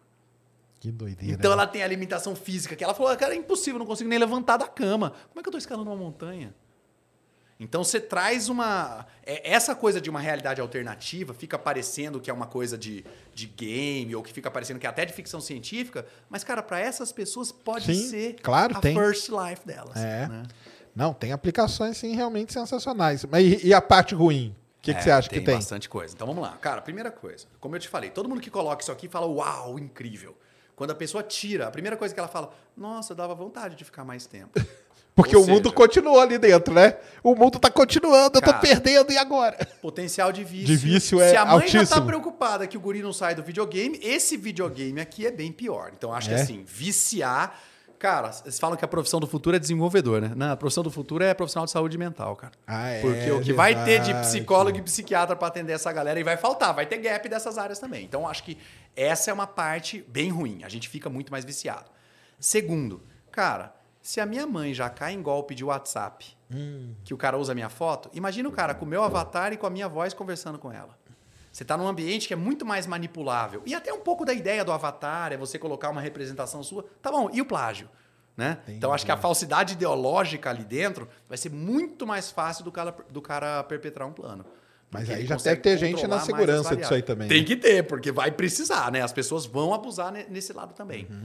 E outro que eu acho que é mais ou menos uma consequência da questão do vício é a- a- esse problema da- das fobias sociais, da Certo. coisa da interação. Eu acho que se a gente. se- eu sinto que essa geração é um pouquinho pior do que a minha geração com relação à interação social. Ser um pouco mais de dificuldade, ou tem mais gente com dificuldade. Eu acho que isso aqui não vai ajudar. Ele vai, ele vai conseguir fazer o maluco desenvolver as habilidades de interação aqui dentro e ele não vai desenvolver as aqui fora. Entendi. Então acho que a gente vai ter uma piora, eu não sei exatamente onde que enquadra isso, né? Não é minha área de expertise aqui, mas tem a ver com a gente vai ter mais dificuldades de socialização no universo. Pode ser que o cara seja um mega influencer no metaverso, mas aqui, Aqui no, fora- físico, é. Então acho que isso E aí ele vai, que, aí vai virar um ciclo, porque ele vai querer ficar ali dentro, né? E aí puxam pro vício de novo, né, cara? É Exatamente. isso. Então acho que esses são alguns dos pontos negativos. Ah, e, e talvez um físico, né? De novo, o negócio do celular, a gente já tem um monte de gente reportando problema É, na coluna né? aqui em cima. Acho que vai ter gente com problema de Ah, coluna mas aqui isso também, aí acho que essa- com a Ray-Ban vai resolver bem. então. É, se diminuir o tamanho já dá. Mas e os olhos? e você ficar Hum, o aí, dia cara? inteiro com o bendito Vai dar uma problema tela. na vista, Porque, né? cara, essa tela aqui, ela é 2K. São os dois olhos, 2K cada um. Então é metade do, do 4K lá do Netflix, né? Imagina você ficar com 2K na frente do seu olho o dia todo. Isso aí vai ferrar Eu tô usando tranquilo, cara, uma, duas horas por dia. De vez Ah, em é? quando eu chego a quatro horas, cara, não me incomoda, te juro. Mas eu acostumei. Uma pessoa que chega pela primeira vez, depois da primeira hora começa a incomodar. Você usa ele mais do que você, assim? Eu, cara, só eu não gosto muito, não sou muito gamer, já joguei muito, mas hoje em dia não. Eu tô usando para trabalho. Então eu tô Ah, fazendo é? reuniões, eu Ah, fui é? montando grupos de WhatsApp com os malucos que tem o óculos, eu vou descobrindo, eu sou meio cara de pau, já vou chamando, bota no grupo e tal. É. E aí eu me reúno. Então a gente tá fazendo tanto uma coisa meio é, discussão filosófica, bota todo mundo na sala, escolhe um assunto, a gente discute ele ali dentro, para dar essa sensação de uso do dia a dia. E aí, Tô assim, você fala normal, como que é? É, eu fa- o meu avatar, eu fui para aquele caminho de tentar me reproduzir. Então eu fiz bem parecido comigo, Tá. assim, na medida do que eu consegui ali. Mas e eu aí falo como que é? Você voz, fala e é, é como se fosse um telefone? O áudio? Não.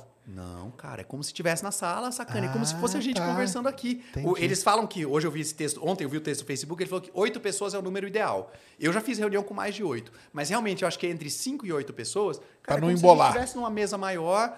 Não, e, e não embola, sabe por quê? Porque, pô, com cinco pessoas você vai ter conversa paralela. Ah, vai. Mas não tem problema. Porque a conversa paralela, você vira pra pessoa, fala com ela aqui, depois você vira pra outra e a conversa continua. Lembra, né? A mesma ideia. Entendi. Às vezes a gente até dá bronca. Ó, o papo paralelo aí, presta atenção. Então eu tô fazendo essas salas de encontros, de reunião, discutindo temas, aí são afinidades inúmeras. Tô fazendo aula, efetivamente, então eu trago os alunos falando, não, hoje a aula é no metaverso. Boto todo mundo, ensino a baixar o aplicativo. só. Lá dentro, cara, eu tenho, eu consigo trazer o meu computador para dentro do metaverso.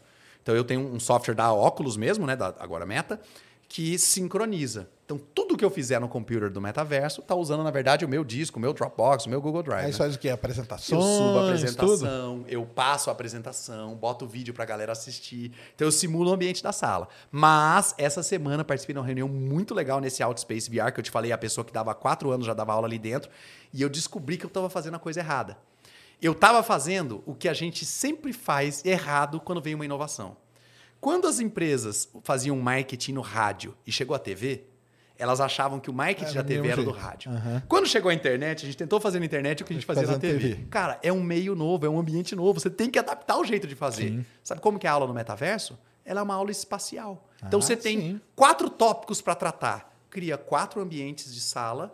Em vez de você ficar passando o slide, Você leva. o slide na parede. Entendi. E aí a pessoa vai andando pela aula. Olha que conceito legal, você poder caminhar por um aprendizado. Então, sei lá, vamos dizer, na geologia você quer entender o funcionamento do Pô, vulcão. cara, das você leva a pessoa no vulcão. Exatamente, cara. E aí você pode quebrar, porque às vezes você vai ter que explicar um pouquinho sobre o Sim. coração do planeta. Aí você um para ali e fala, agora vamos ver isso aqui, ó.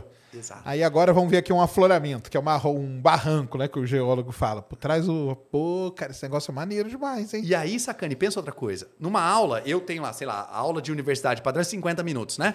Fala, fala, fala, fala, acabou, vamos embora, tchau. Nessa aula do metaverso, não vou nem falar sobre o tempo, mas eu vou falar o seguinte: alguns alunos podem ficar mais tempo na parte do, do, do- do magma. Outros alunos mais tempo lá vendo a- essa extrusão aí que você falou. Então, você cria um ambiente de ensino que é a cara de aprender hoje em dia. É mais versátil, deixa o aluno fazer do jeito dele. Por que que ele tem que ter aula linear? Se ele se interessar mais naquele negócio, ele ficou curioso para a parada, e deixa ele fazer a, a- a própria pesquisa. Então, cara, eu achei incrível essa aula. O, o nome é aula promenade, é uma palavra do francês, né? Que é caminhada. Então você dá aula não com slide, mas com caminhada. Então as minhas Mas aí experiências- acontece, os alunos todos têm que ter o óculos. não. Pra ficar incrível, eles têm que ter o óculos. Mas esse Outspace VR funciona do, do, do Mac, do, do PC, do Linux, cara. Entendi. Então você vai pelo computador, porque, de novo, tudo bem, vai ter um bonequinho, você vai ver o seu bonequinho em terceira pessoa. Mas, cara, ainda assim você está caminhando pela aula. E isso você não faz numa aula Zoom. Na aula Zoom, eu dei uma hoje lá, é todo mundo vai seguindo o É, PowerPoint, né? tá. É aula linear, não, pô. Essa aula aí é a aula que a gente dava nos anos 2000. Agora, nos anos 2020, é outra É aula que tem papo. que dar. É. Isso mesmo. Então, esses na educação, mas aí eu, eu já sou apaixonado demais, então eu me empolgo aqui. Mas são coisas que eu tô fazendo no meu dia a dia, tô convidando outros professores. Você porque tá eu tô usando tentando incentivar direto, essa todo Dire- dia mesmo. Direto, direto, direto. Eu já tenho dois, dois óculos meus, uns amigos de vez em quando emprestam pra mim, o pessoal vai me visitar na empresa, se tiver com tempo, eu, vai lá, bota o óculos. Eu até queria que o Zuckerberg me pagasse uma comissão, alguma coisa, cara, porque o tanto de gente que eu já trouxe pra esse mundo. Porque E na sua empresa, cara, o é quê? Você diferente. faz reunião com o Faço pessoal? reuniões, botei 55 pessoas do- da empresa, todo mundo na mesma sala, e falei, galera, o 3D é de vocês. E a gente E tem aí? uma galera que trampa Ah. com 3D lá, e os caras trouxeram os objetos para dentro da sala, manusearam eles ali dentro, criaram um ambiente meio, meio Salvador Dali, mas no, no- no 3D, assim. Então, tá sendo muito legal. E aí, o que, que aconteceu, cara? Fiz esse encontro, chamei todo mundo. Na semana seguinte, vendemos um projeto de metaverso para um cliente. E eu nem participei. Aí a pessoa da equipe que participou sacou a ideia num brainstorming lá de marketing, né? Lançou a ideia, o cliente comprou, rolou o projeto. Olha só. Então, pô, cê- é uma sementinha, cara. Você joga ela, ela começa a germinar mesmo, né? Então, Aí, eu tenho que que fazer o primeiro podcast no metaverso. É, né, cara, Aí, com ó. certeza, com certeza. Pedro fez comigo. Olha lá. O Pedro fez comigo Ah, é? do vídeo que ele usou o VR. Ah, e aí? Eles emularam, criaram um flow numa Ah, sala. Criaram o Studio Flow numa sala, É, Igor ficou sentado de um lado e colocaram outra pessoa do outro. Conversando. É mesmo? Sensacional, Ah, aí, ó, tá eu fiz uma sala que eu tô usando, não seria um podcast, mas é parecido. É uma Sim. entrevista, tem uma sala pronta, o convidado pula pra dentro de óculos. E aí é legal porque hoje ainda é meio nicho, né? Pouca gente tem. Então eu tô conseguindo conversar com pessoas de várias áreas diferentes, cara. É por isso que você- sente, eu tô te falando, você fala, pô, esse cara já viu tanta aplicação assim, mas porque eu pergunto Não, pra todo mundo, sabe? sim. Eu tô ali É tentando o seu dia a dia. Isso, isso que é legal pra caramba. É pra mostrar pro pessoal que. Então, não é especialista, é entusiasta, mas é entusiasta pra caralho, né? Não é um Não, entusiasta não, é mais ou menos. especialista. Tanto que você usa, usa todo dia, vira especialista mesmo no negócio, né, cara? Isso aí é, é sensacional. Isso aí é o, é o- nem é o futuro, é o presente, né? É isso, isso que eu tô tentando vender. Porque eu escutei até uma galera que eu, eu achei que faltou visão pra eles. Eles ficam vendendo o metaverso como um negócio tão fantástico que eles perdem a pessoa. Porque a pessoa fala, puta, isso aí vai ser muito legal em 2030, eu volto pra ver como é que tá. Não, cara, é hoje, já tá rolando, né? Então eu tenho tentado trazer pro, pro down to earth, né? Trazer o pezinho pro chão pra dizer, já é o presente, já tá rolando, né? Que maneiro. Pô, já pensou fazer umas observação astronômica no metaverso? Já tem. Tem? Já tem duas coisas legais, assim, Ah. que eu conheço, deve ter até mais, mas duas que eu conheço muito legais. Um, você consegue fazer as observações astronômicas, só que aí você escolhe não só o lugar no planeta Terra que você quer estar, mas o planeta em que você quer estar. E por que não fazer uma observação astronômica no meio do caminho entre Marte e a Terra?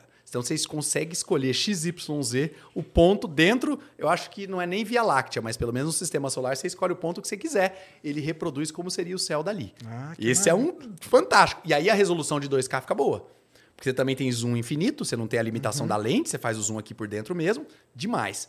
E o outro, cara, é o de lançamento de foguetes, que é um negócio que eu sei Aí, que você ó, curte. Esse aí sim, ó. Cara, E é aí? demais. Você é, escolhe a física, então você pode escolher. Eu quero a Terra, quero fazer um lançamento, você escolhe o cabo canaveral, lança a partir dali. Não, eu quero fazer um lançamento de Marte. Aí ele já tem pré-configurado para os nossos planetas do sistema solar. Nove, né? Oito. para os nossos oito planetas do sistema solar.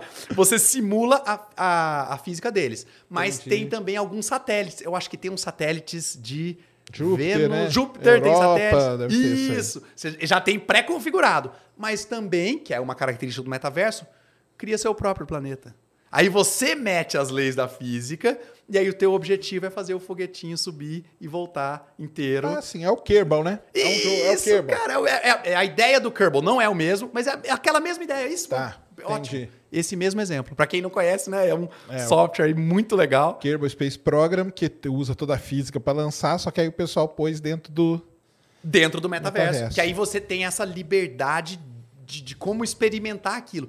Sacane, é um pouco parecido, cara. Sabe quando as pessoas começam a te falar assim, não, cara, você tem que usar tal droga porque ela te dá um efeito assim na cabeça. Aí a pessoa que não usou fala, "Pô, esse cara é doido. Mas quando você usa, Acabou, você né? entende. Então é a coisa do metaverso, é isso, sabe? Você experimenta, aí fica mais fácil de explicar. Pra quem não experimentou, é fica verdade. parecendo que é coisa de maluco. né? Eu tô ligado. O pessoal fala aí pra mim, eu acho que é tudo maluco.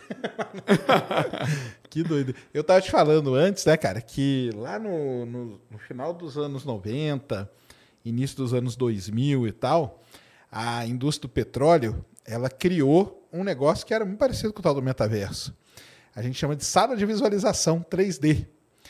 E a mais moderna do mundo ficava aqui no Rio de Janeiro, na Petrobras. Que ela era uma. Na verdade, a da Petrobras era uma sala de. Ime... Ah, porque é isso aí. Tinha a sala de visualização 3D, Ok. que você chegava lá, projetava as coisas e andava dentro do dado, que é um negócio maneiro pra caramba. Demais. E tinha a sala de imersão, que era um além da, da, da visualização só. Então você vinha. Cara, eu lembro, nossa, que um cara de. Eu, eu assisti uma apresentação na sala de imersão de um cara de Natal que ele vinha assim, ó, você vinha de helicóptero e falava, agora nós vamos entrar no reservatório tal. Aí você entrava dentro da água, tudo isso você tinha que pôr um óculos, era um óculos também, Sim. e, e a sala era cheia de sensores e tal. Aí você vinha de helicóptero, entrava dentro da água, aí você seguia do lado do poço, assim, ó, do cano do poço, entrava dentro da terra e entrava dentro do reservatório de petróleo.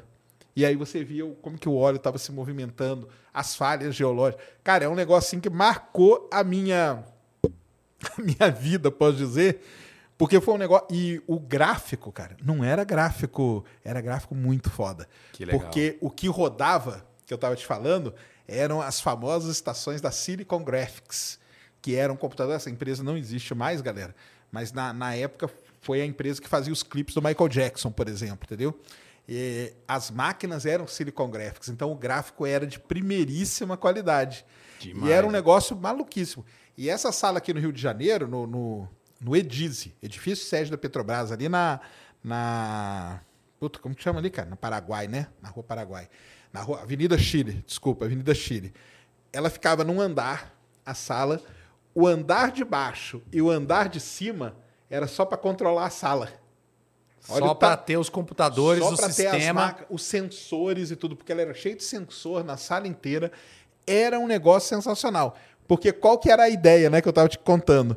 Era assim, cara, o geólogo, o engenheiro, cada um trabalha na sua mesa. Não, vocês têm que trabalhar junto, cara, colaborando e tal. No conceito era show de bola. Mas depois, na hora que colocou dia tudo dia- junto, cara, dava cada arranca-rabo. Galera, é melhor ficar cada um no seu canto.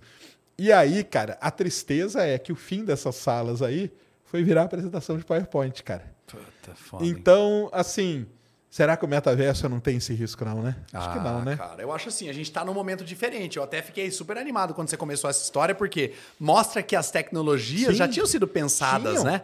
Cara, era um negócio sensa... Cara, esse cara de Natal apresentando a gente entrando dentro do reservatório, cara, era um negócio assim de outro mundo, cara. Entendeu? Era um negócio de outro Não, pra quem não usou realidade virtual, sacane, esse é exatamente a sensação que a pessoa fica. Cara, é uau, o sentimento é uau. Eu dei entrevista, coloquei, a jornalista terminou a entrevista. Ela falou assim, cara, isso aqui mudou minha vida. Ela falou com essas palavras. Então, assim, é marcante você entrar num mundo É porque ali no diferente caso que eu, que eu tô falando, n- não era em qualquer lugar, era só naquele espaço, porque a sala tinha É. que ser preparada e tal, né? Pra você ter esse, esse sistema imersivo, assim. E isso aí, cara, é, por incrível que eu. E eu tenho vários artigos disso, durante uns 3, 4 anos, isso aí foi uma moda no mundo, cara. Foi uma moda. Tanto que a Shell depois e outras empresas vieram aqui no Rio de Janeiro aprender com a Petrobras como que ela tinha feito a sala de imersão deles para reproduzir em outro lugar e depois morreu. Aí passou, aí corta, né? Puf, Corta o filme. Anos depois eu vou dar uma apresenta fazer uma apresentação lá na unidade da Petrobras em Salvador. E o cara fala assim: opa, cara, que bom que você veio. Faz três anos que a gente não abre a sala e nós vamos abrir para você apresentar o PowerPoint. Eu falei, puta, que desperdício, cara? né, cara? Então ficou um negócio que não sei se não era o momento. Isso, isso que eu ia falar. ser. Eu acho que a diferença agora é, cara, a gente já Tá- tá, tá no momento, né? acostumado. Você sabe uma coisa, esse negócio de Second Life? Cara, lembra que no começo da internet saía, saía no Jornal Nacional? É, nessa semana, Maria vai se casar com Marcos. Ela o conheceu pela internet. Ah, é. Aí vinha lá e entrevistava, aí pintava a Maria como se fosse uma louca, né? Mas você nunca viu ele. Como que você vai se casar, né? Ah, mas a gente se dá tão bem. Cara, e aí você contava uma história de uma pessoa que conheceu outra pela internet, era um negócio absurdo. Cara, hoje, eu tô indo num casamento amanhã. Os noivos se conheceram pelo Tinder. E eu não sei como é que é um casamento de alguém que não se conheceu pelo Tinder hoje em dia, né? Então já virou o- normal e o padrão você conhecer a pessoa por uma plataforma digital. Acho que talvez essa seja a diferença mais importante. A gente já tá pronto para receber essa tecnologia É agora, era ou mais momento, pronto, né? E às vezes não era o timing. E aquilo que ficou Ou como uma- talvez também as empresas hoje podem estar entrando dentro do metaverso, porque aí pode fazer no metaverso. porque aí põe o claro. geólogo lá na casa dele, o engenheiro na casa dele, aí não tem problema, porque começou a pancadaria, o cara tira o óculos, pronto, tô fora. A treta ficou cara, ruim. deixa a treta rolando ali dentro, eu tô aqui fora, entendeu? Vou comer, passear e tal. Pode ser que seja isso Esse aí é também, o né? desligar a câmera do É, metaverso. né? desligar Não quero câmera, mais, né? É. Bota no mute. Não, pode ser isso, né, cara? Que... É. Você sabe que uma coisa que eu acho que a gente vai fazer muito melhor, cara, é a parte privada e pública. Que hoje a gente que está mais conectado em tecnologia está acostumado, né? Com chave privada, chave pública, dados reservados ao acesso livre. Aqui no metaverso, esse controle vai ser natural, orgânico. Eu tô dando uma aula. Pô, é aula para os alunos pagantes. Eu faço um espaço privado, concedo acesso, libero para eles. Pô, tô fazendo uma palestra no metaverso. Espaço público aberto. Todo mundo que entra pode entrar. Mas todo mundo que entrar pode mexer na sala? Ah, não, tem algumas pessoas com a permissão de edição, outras só com a permissão de visualização. Eu acho que esse linguajar que é comum em TI vai virar linguajar comum num mundo de metaverso. Porque naturalmente você vai ter que decidir até onde você vai deixar a pessoa interferir. Aqui no mundo, se eu quiser chegar e jogar essa latinha longe aqui, eu jogo, né? Eu tô com permissão de edição aqui no planeta. No metaverso dá para regular isso um pouco melhor. Então, outro componente aí. Aí, galera, eu vou colocar isso aí no Space Day Plus, hein? Na minha plataforma. Eu tô criando uma plataforma Sim. De astronomia onde vai ter do- documentário, cursos e tudo.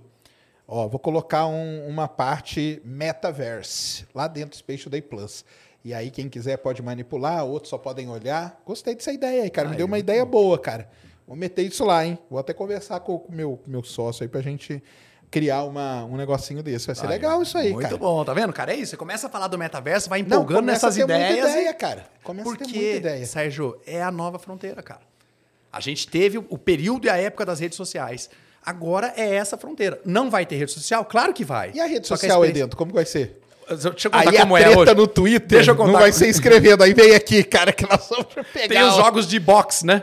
Então vai sair na porrada, né? literalmente, Exato. ali, né? Talvez seja melhor, cara. Porque aí o cara já libera aquela energia ali que tá, né, armazenada. Testosterona toda Exato, ali, né? aí pronto, cara. Ah, Agora nós somos tudo amigo dentro do... É, é, hoje, deixa eu te contar como é hoje. É horrível, cara. Eles pegaram como se fosse um browser de internet e abrem o Instagram e você vai puxando a sua linha do tempo. Podre, Ah, entendeu? É, é tipo a adaptação do pior jeito possível. Mas, cara, eu imagino que o Zuckerberg deve estar fazendo todos os esforços do mundo para uma das duas redes sociais dele funcionarem aqui, né? De um jeito diferente. De um jeito diferente, né? Da gente interagir. Eu acho que assim, no mínimo se ele mandasse um Minority Report, já ficava legal. Tá aí sim. Pô, me deixa ver seis linhas do tempo ao mesmo tempo e manipular elas com a mão, já vou, já vou fazer propaganda positiva na hora, né? Agora, o que ele tá prometendo é o tal do Horizon, que ele tá chamando. Esse sim é um jeito novo. E eu achei um slide meu de 2016, de novo, cara. Esse cara já tá falando dessa parada faz hora. E o que que é esse Comprou Horizon? a óculos em 2015, 2016 tava falando do Horizon. É o, a rede social síncrona. Então as pessoas têm que estar lá dentro e as pessoas produzem conteúdo geograficamente.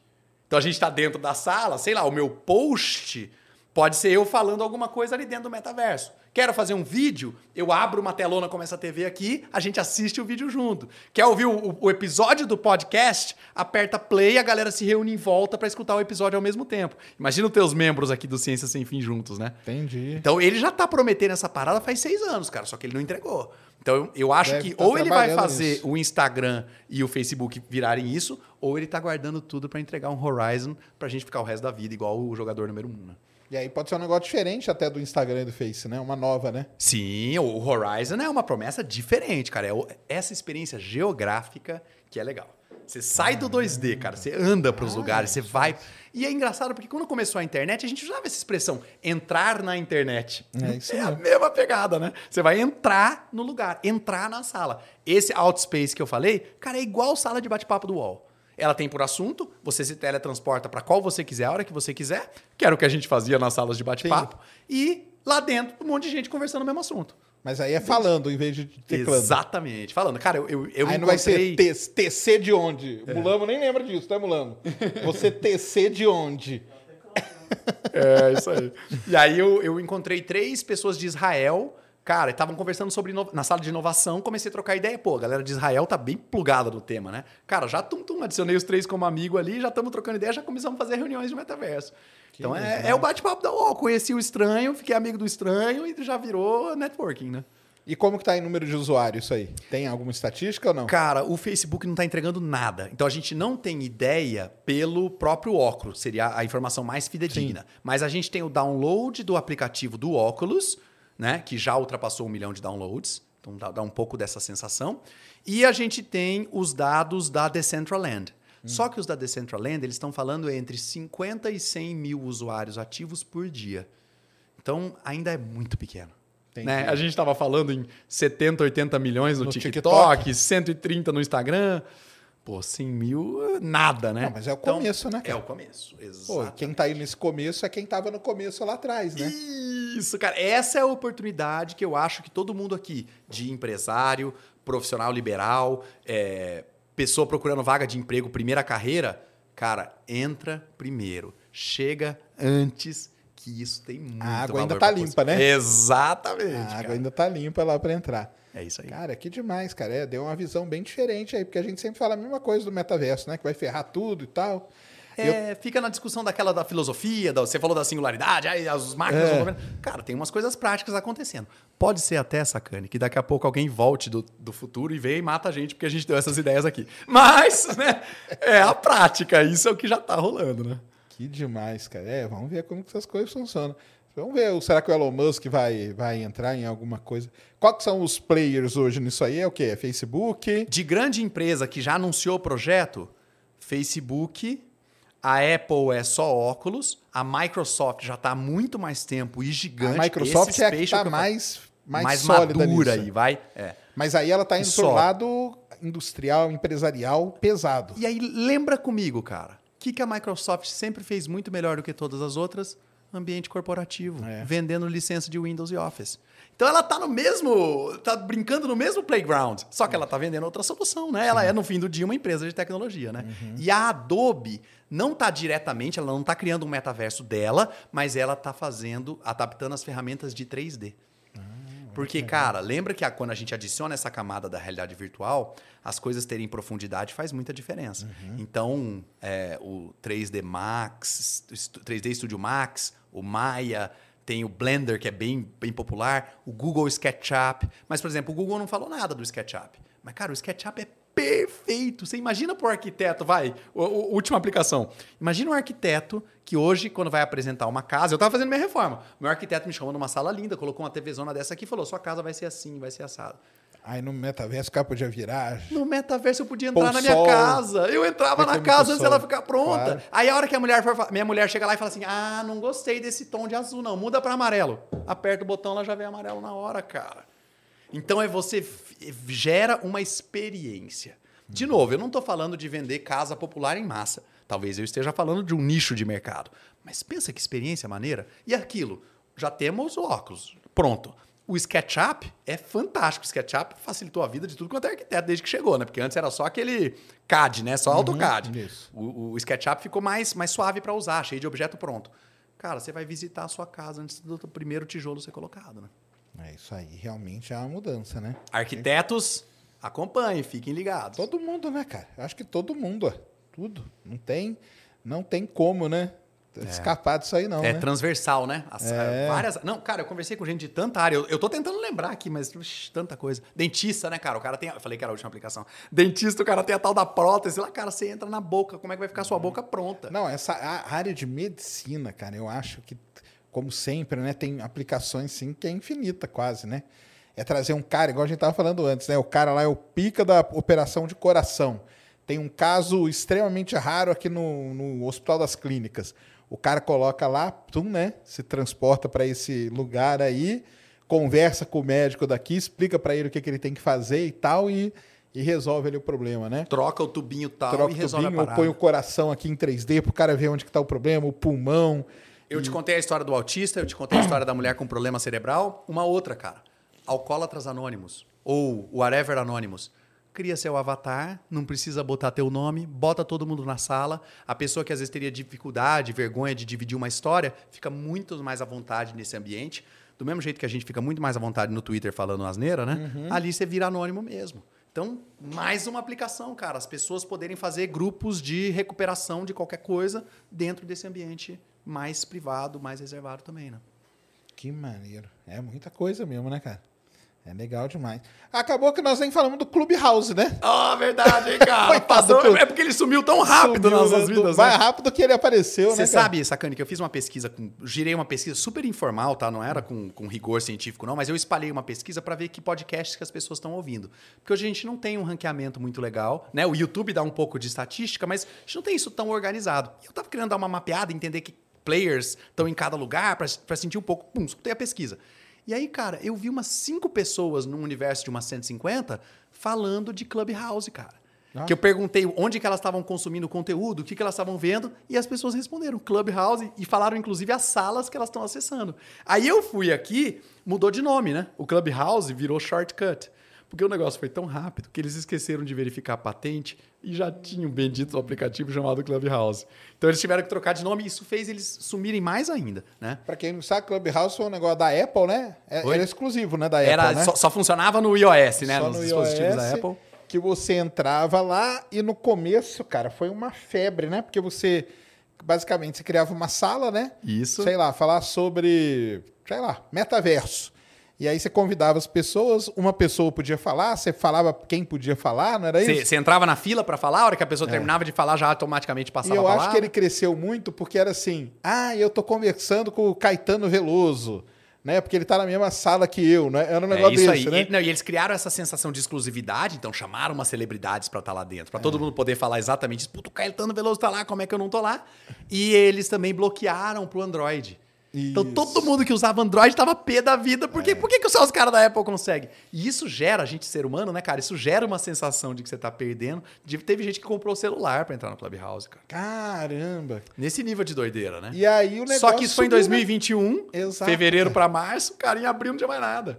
Foi Não, assim um pico. Você puxa no Google Trends depois Clubhouse, é um pico assim. Não, e apostaram muito por conta da pandemia, né? Falaram, pô, é ali que o pessoal vai se encontrar agora para discutir alguns temas. Eu, eu cheguei a participar de umas três salas, quatro salas aí desse negócio.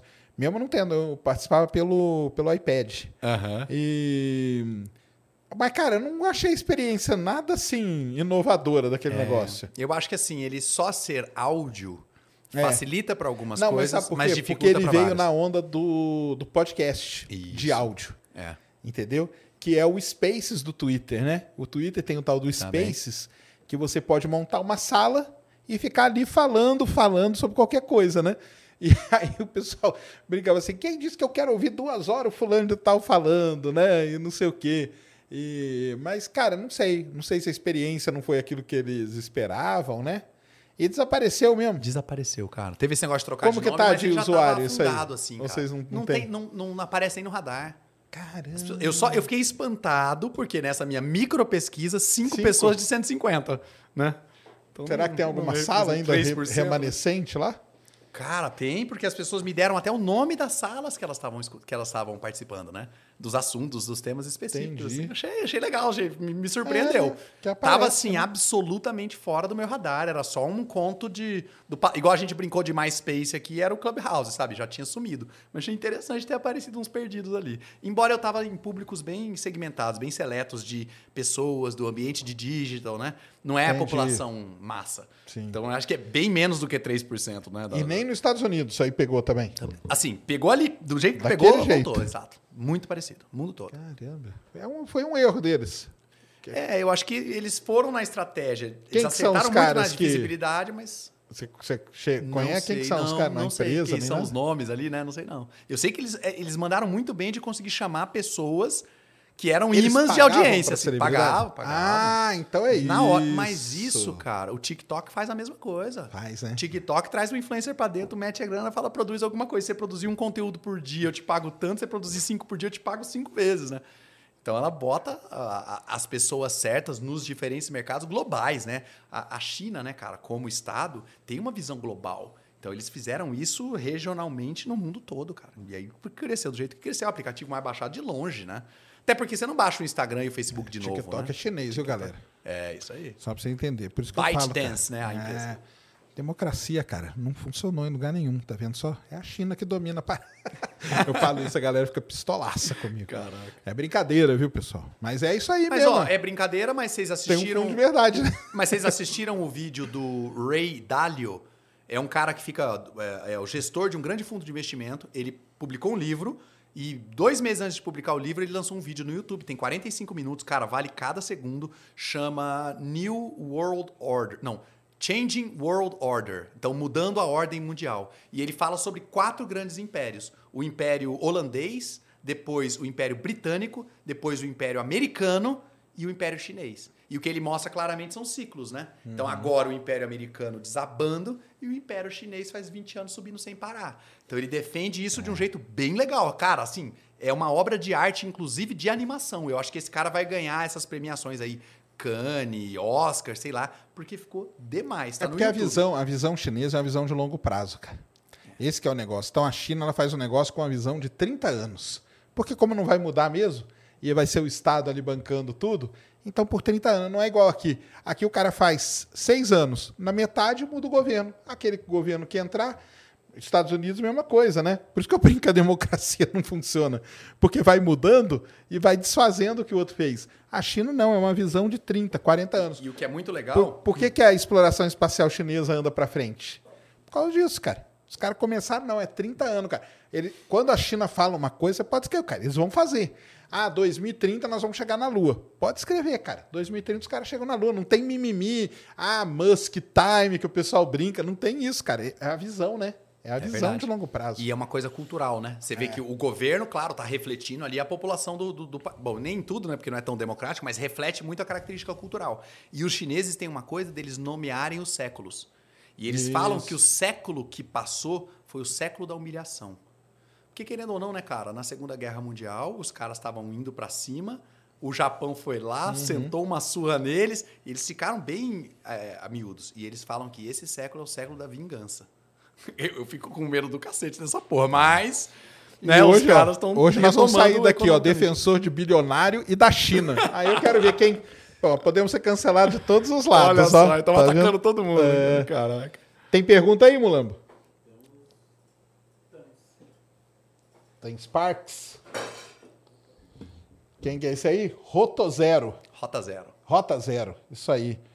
No livro Artemis, do Andy Weir. Legal pra caramba esse livro, né? O Andy Weir. é Eu meu- conheço ele do, do Marciano, mas esse É. Artemis eu não conheço, não. Cada nacionalidade da Terra domina um setor de uma cidade na Lua. Adivinha a parte do Brasil? Sindicato do crime. o que vocês dois acham dessa imagem do Brasil tem para o mundo? Como mudá-la? Puta. Cara, mudar é- vai ser complicado, cara. Vai ter que ser anos e anos, né? A gente vai ter que ficar bastante tempo não fazendo todas as coisas que a gente fez até hoje, né, cara? Então é visão de longo prazo mesmo, né? Assim, você pode até pensar, ah, o governo fica tentando vender outra imagem do Brasil, né? Ele fica tentando contar uma história lá fora.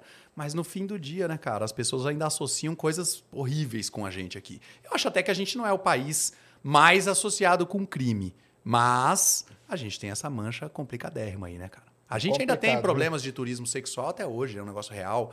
Tráfico de drogas, tudo bem. Talvez a Colômbia tenha uma, uma marca diferente da nossa, mas a gente ainda é, pelo menos passagem dessa turma toda que veio da Bolívia, do Paraguai, passa muito por aqui, né, cara?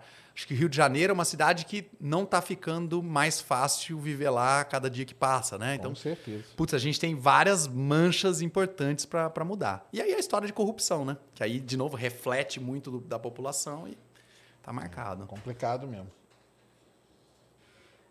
Brunão, salve, salve família do centro do Show Show. Kenneth, sei que você tem uma agência. Você trabalha o marketing de seus clientes em forma diferente de antes da pandemia? Se sim, como?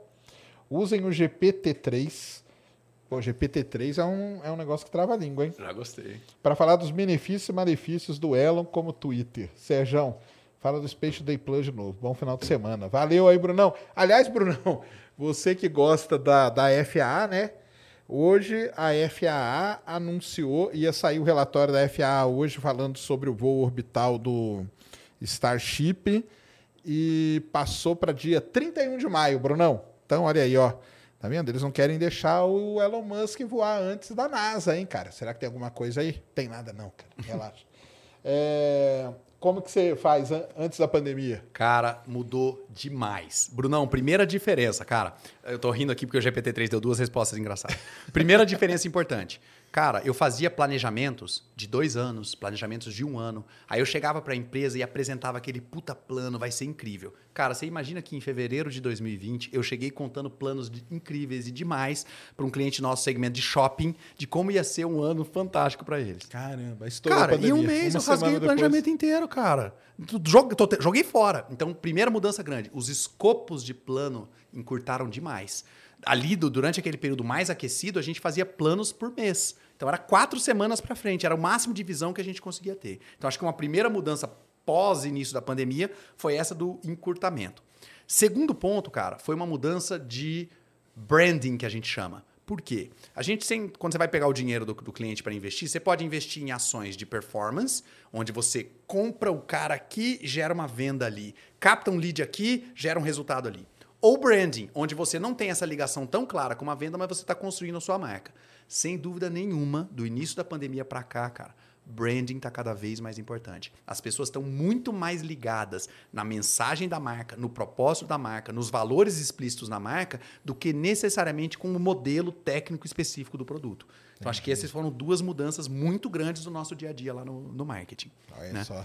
Agora, falando sobre o GPT-3, cara, eu fiz duas perguntas. Primeiro, eu perguntei o que, que você acharia se o Elon Musk faria, que o Elon Musk faria se ele comprasse o Twitter. Ele respondeu, não sei.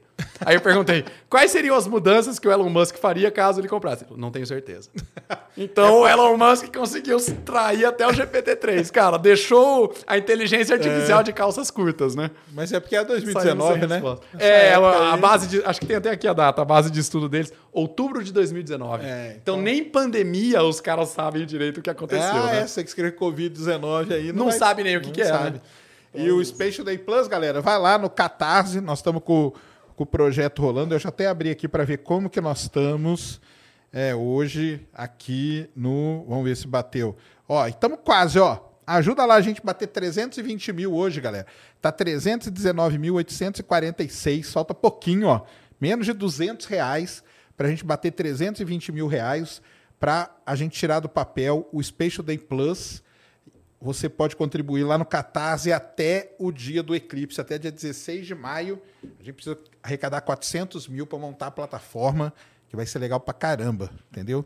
Vai ter documentários, documentários exclusivos, dublado, com legenda em português, cursos e tudo mais. Já gostei, meu. Fala de novo aí como é que é o nome do projeto do Catarse. Já vou man- mandar esses duzentão aí pra ajudar. catarse.me barra Special Day Plus. Então, quem puder, tá na descrição aí, no chat aí o Mulambo colocou, viu?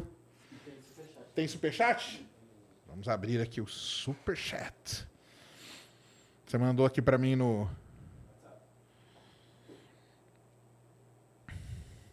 Emanuela Santos mandou 27,90. Desenvolvimento infantil já tem impacto negativo pelas telas de smartphone. Como as IAs, não será pior?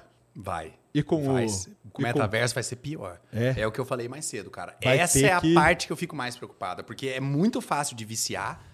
Deixa a gente com os olhos o tempo inteiro com aquela luz refletindo contra. O monitor tá mais perto do que nunca no nosso Nossa, é rosto. mesmo, hein, e as crianças vão socializar menos também. Eu acho que tem as exceções. Eu contei o caso do autismo, né? E tá tendo bastante caso de autismo também. Então acho que isso pode ajudar. Eu acho que vão ter até que ter no as, as aplicações, né? Vai ter que ter as aplicações. um Usado na medida maior, certa, controle de uso. né? Isso já tem, né, cara? Hoje os videogames, eu acompanho, meu filho joga Xbox lá, vem relatório pra mim qual foi o aplicativo, o jogo que ele ficou mais tempo, quantas Eu horas. prefiro tal. nem acompanhar.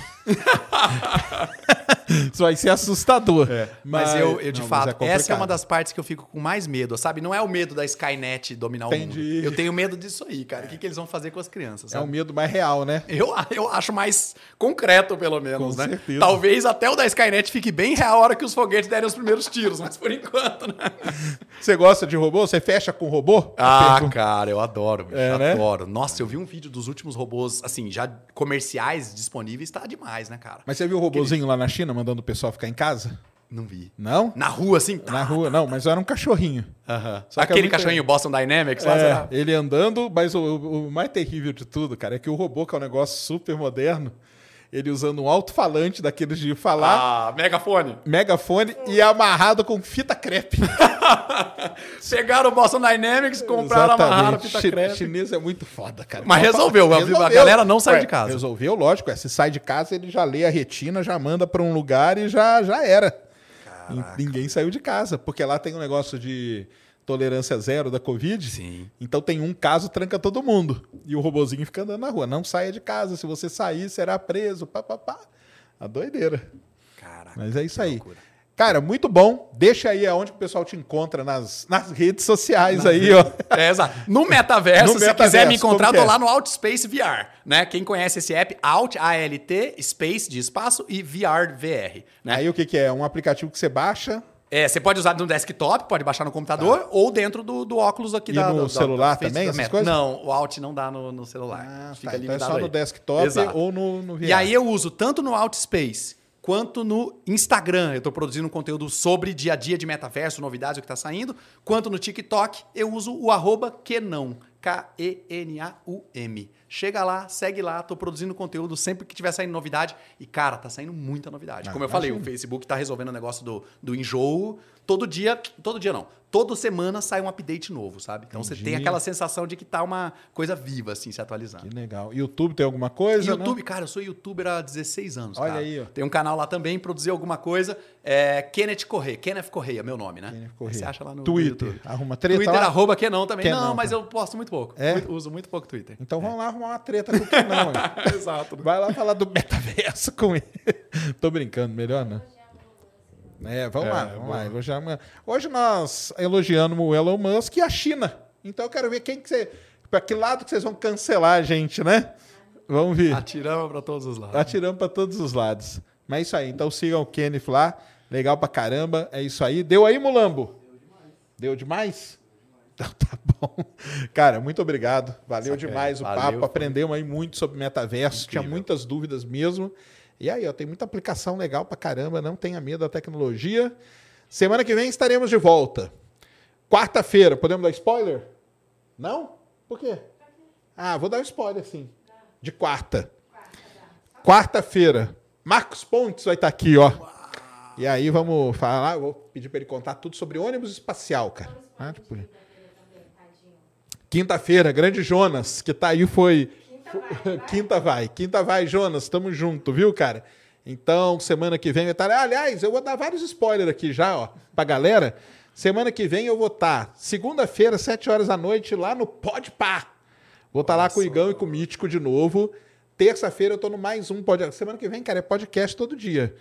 É, Terça-feira eu tô lá no mais um podcast na Jovem Pan. E quarta, quinta e sexta aqui no Ciência Sem Fim. Então, sigam a gente. Sextamos, né, Mulambo? Isso aí. Mulambo trabalhou pra caramba hoje. Teve no Flow Sports Club, teve no Flow e aqui no Ciência Sem Fim. Hoje você trabalhou, hein, Mulambo? É, tá certíssimo. Legal É demais. isso aí mesmo. Então é isso aí, galera. Um grande abraço a todos. Ótimo final de semana. Fomos.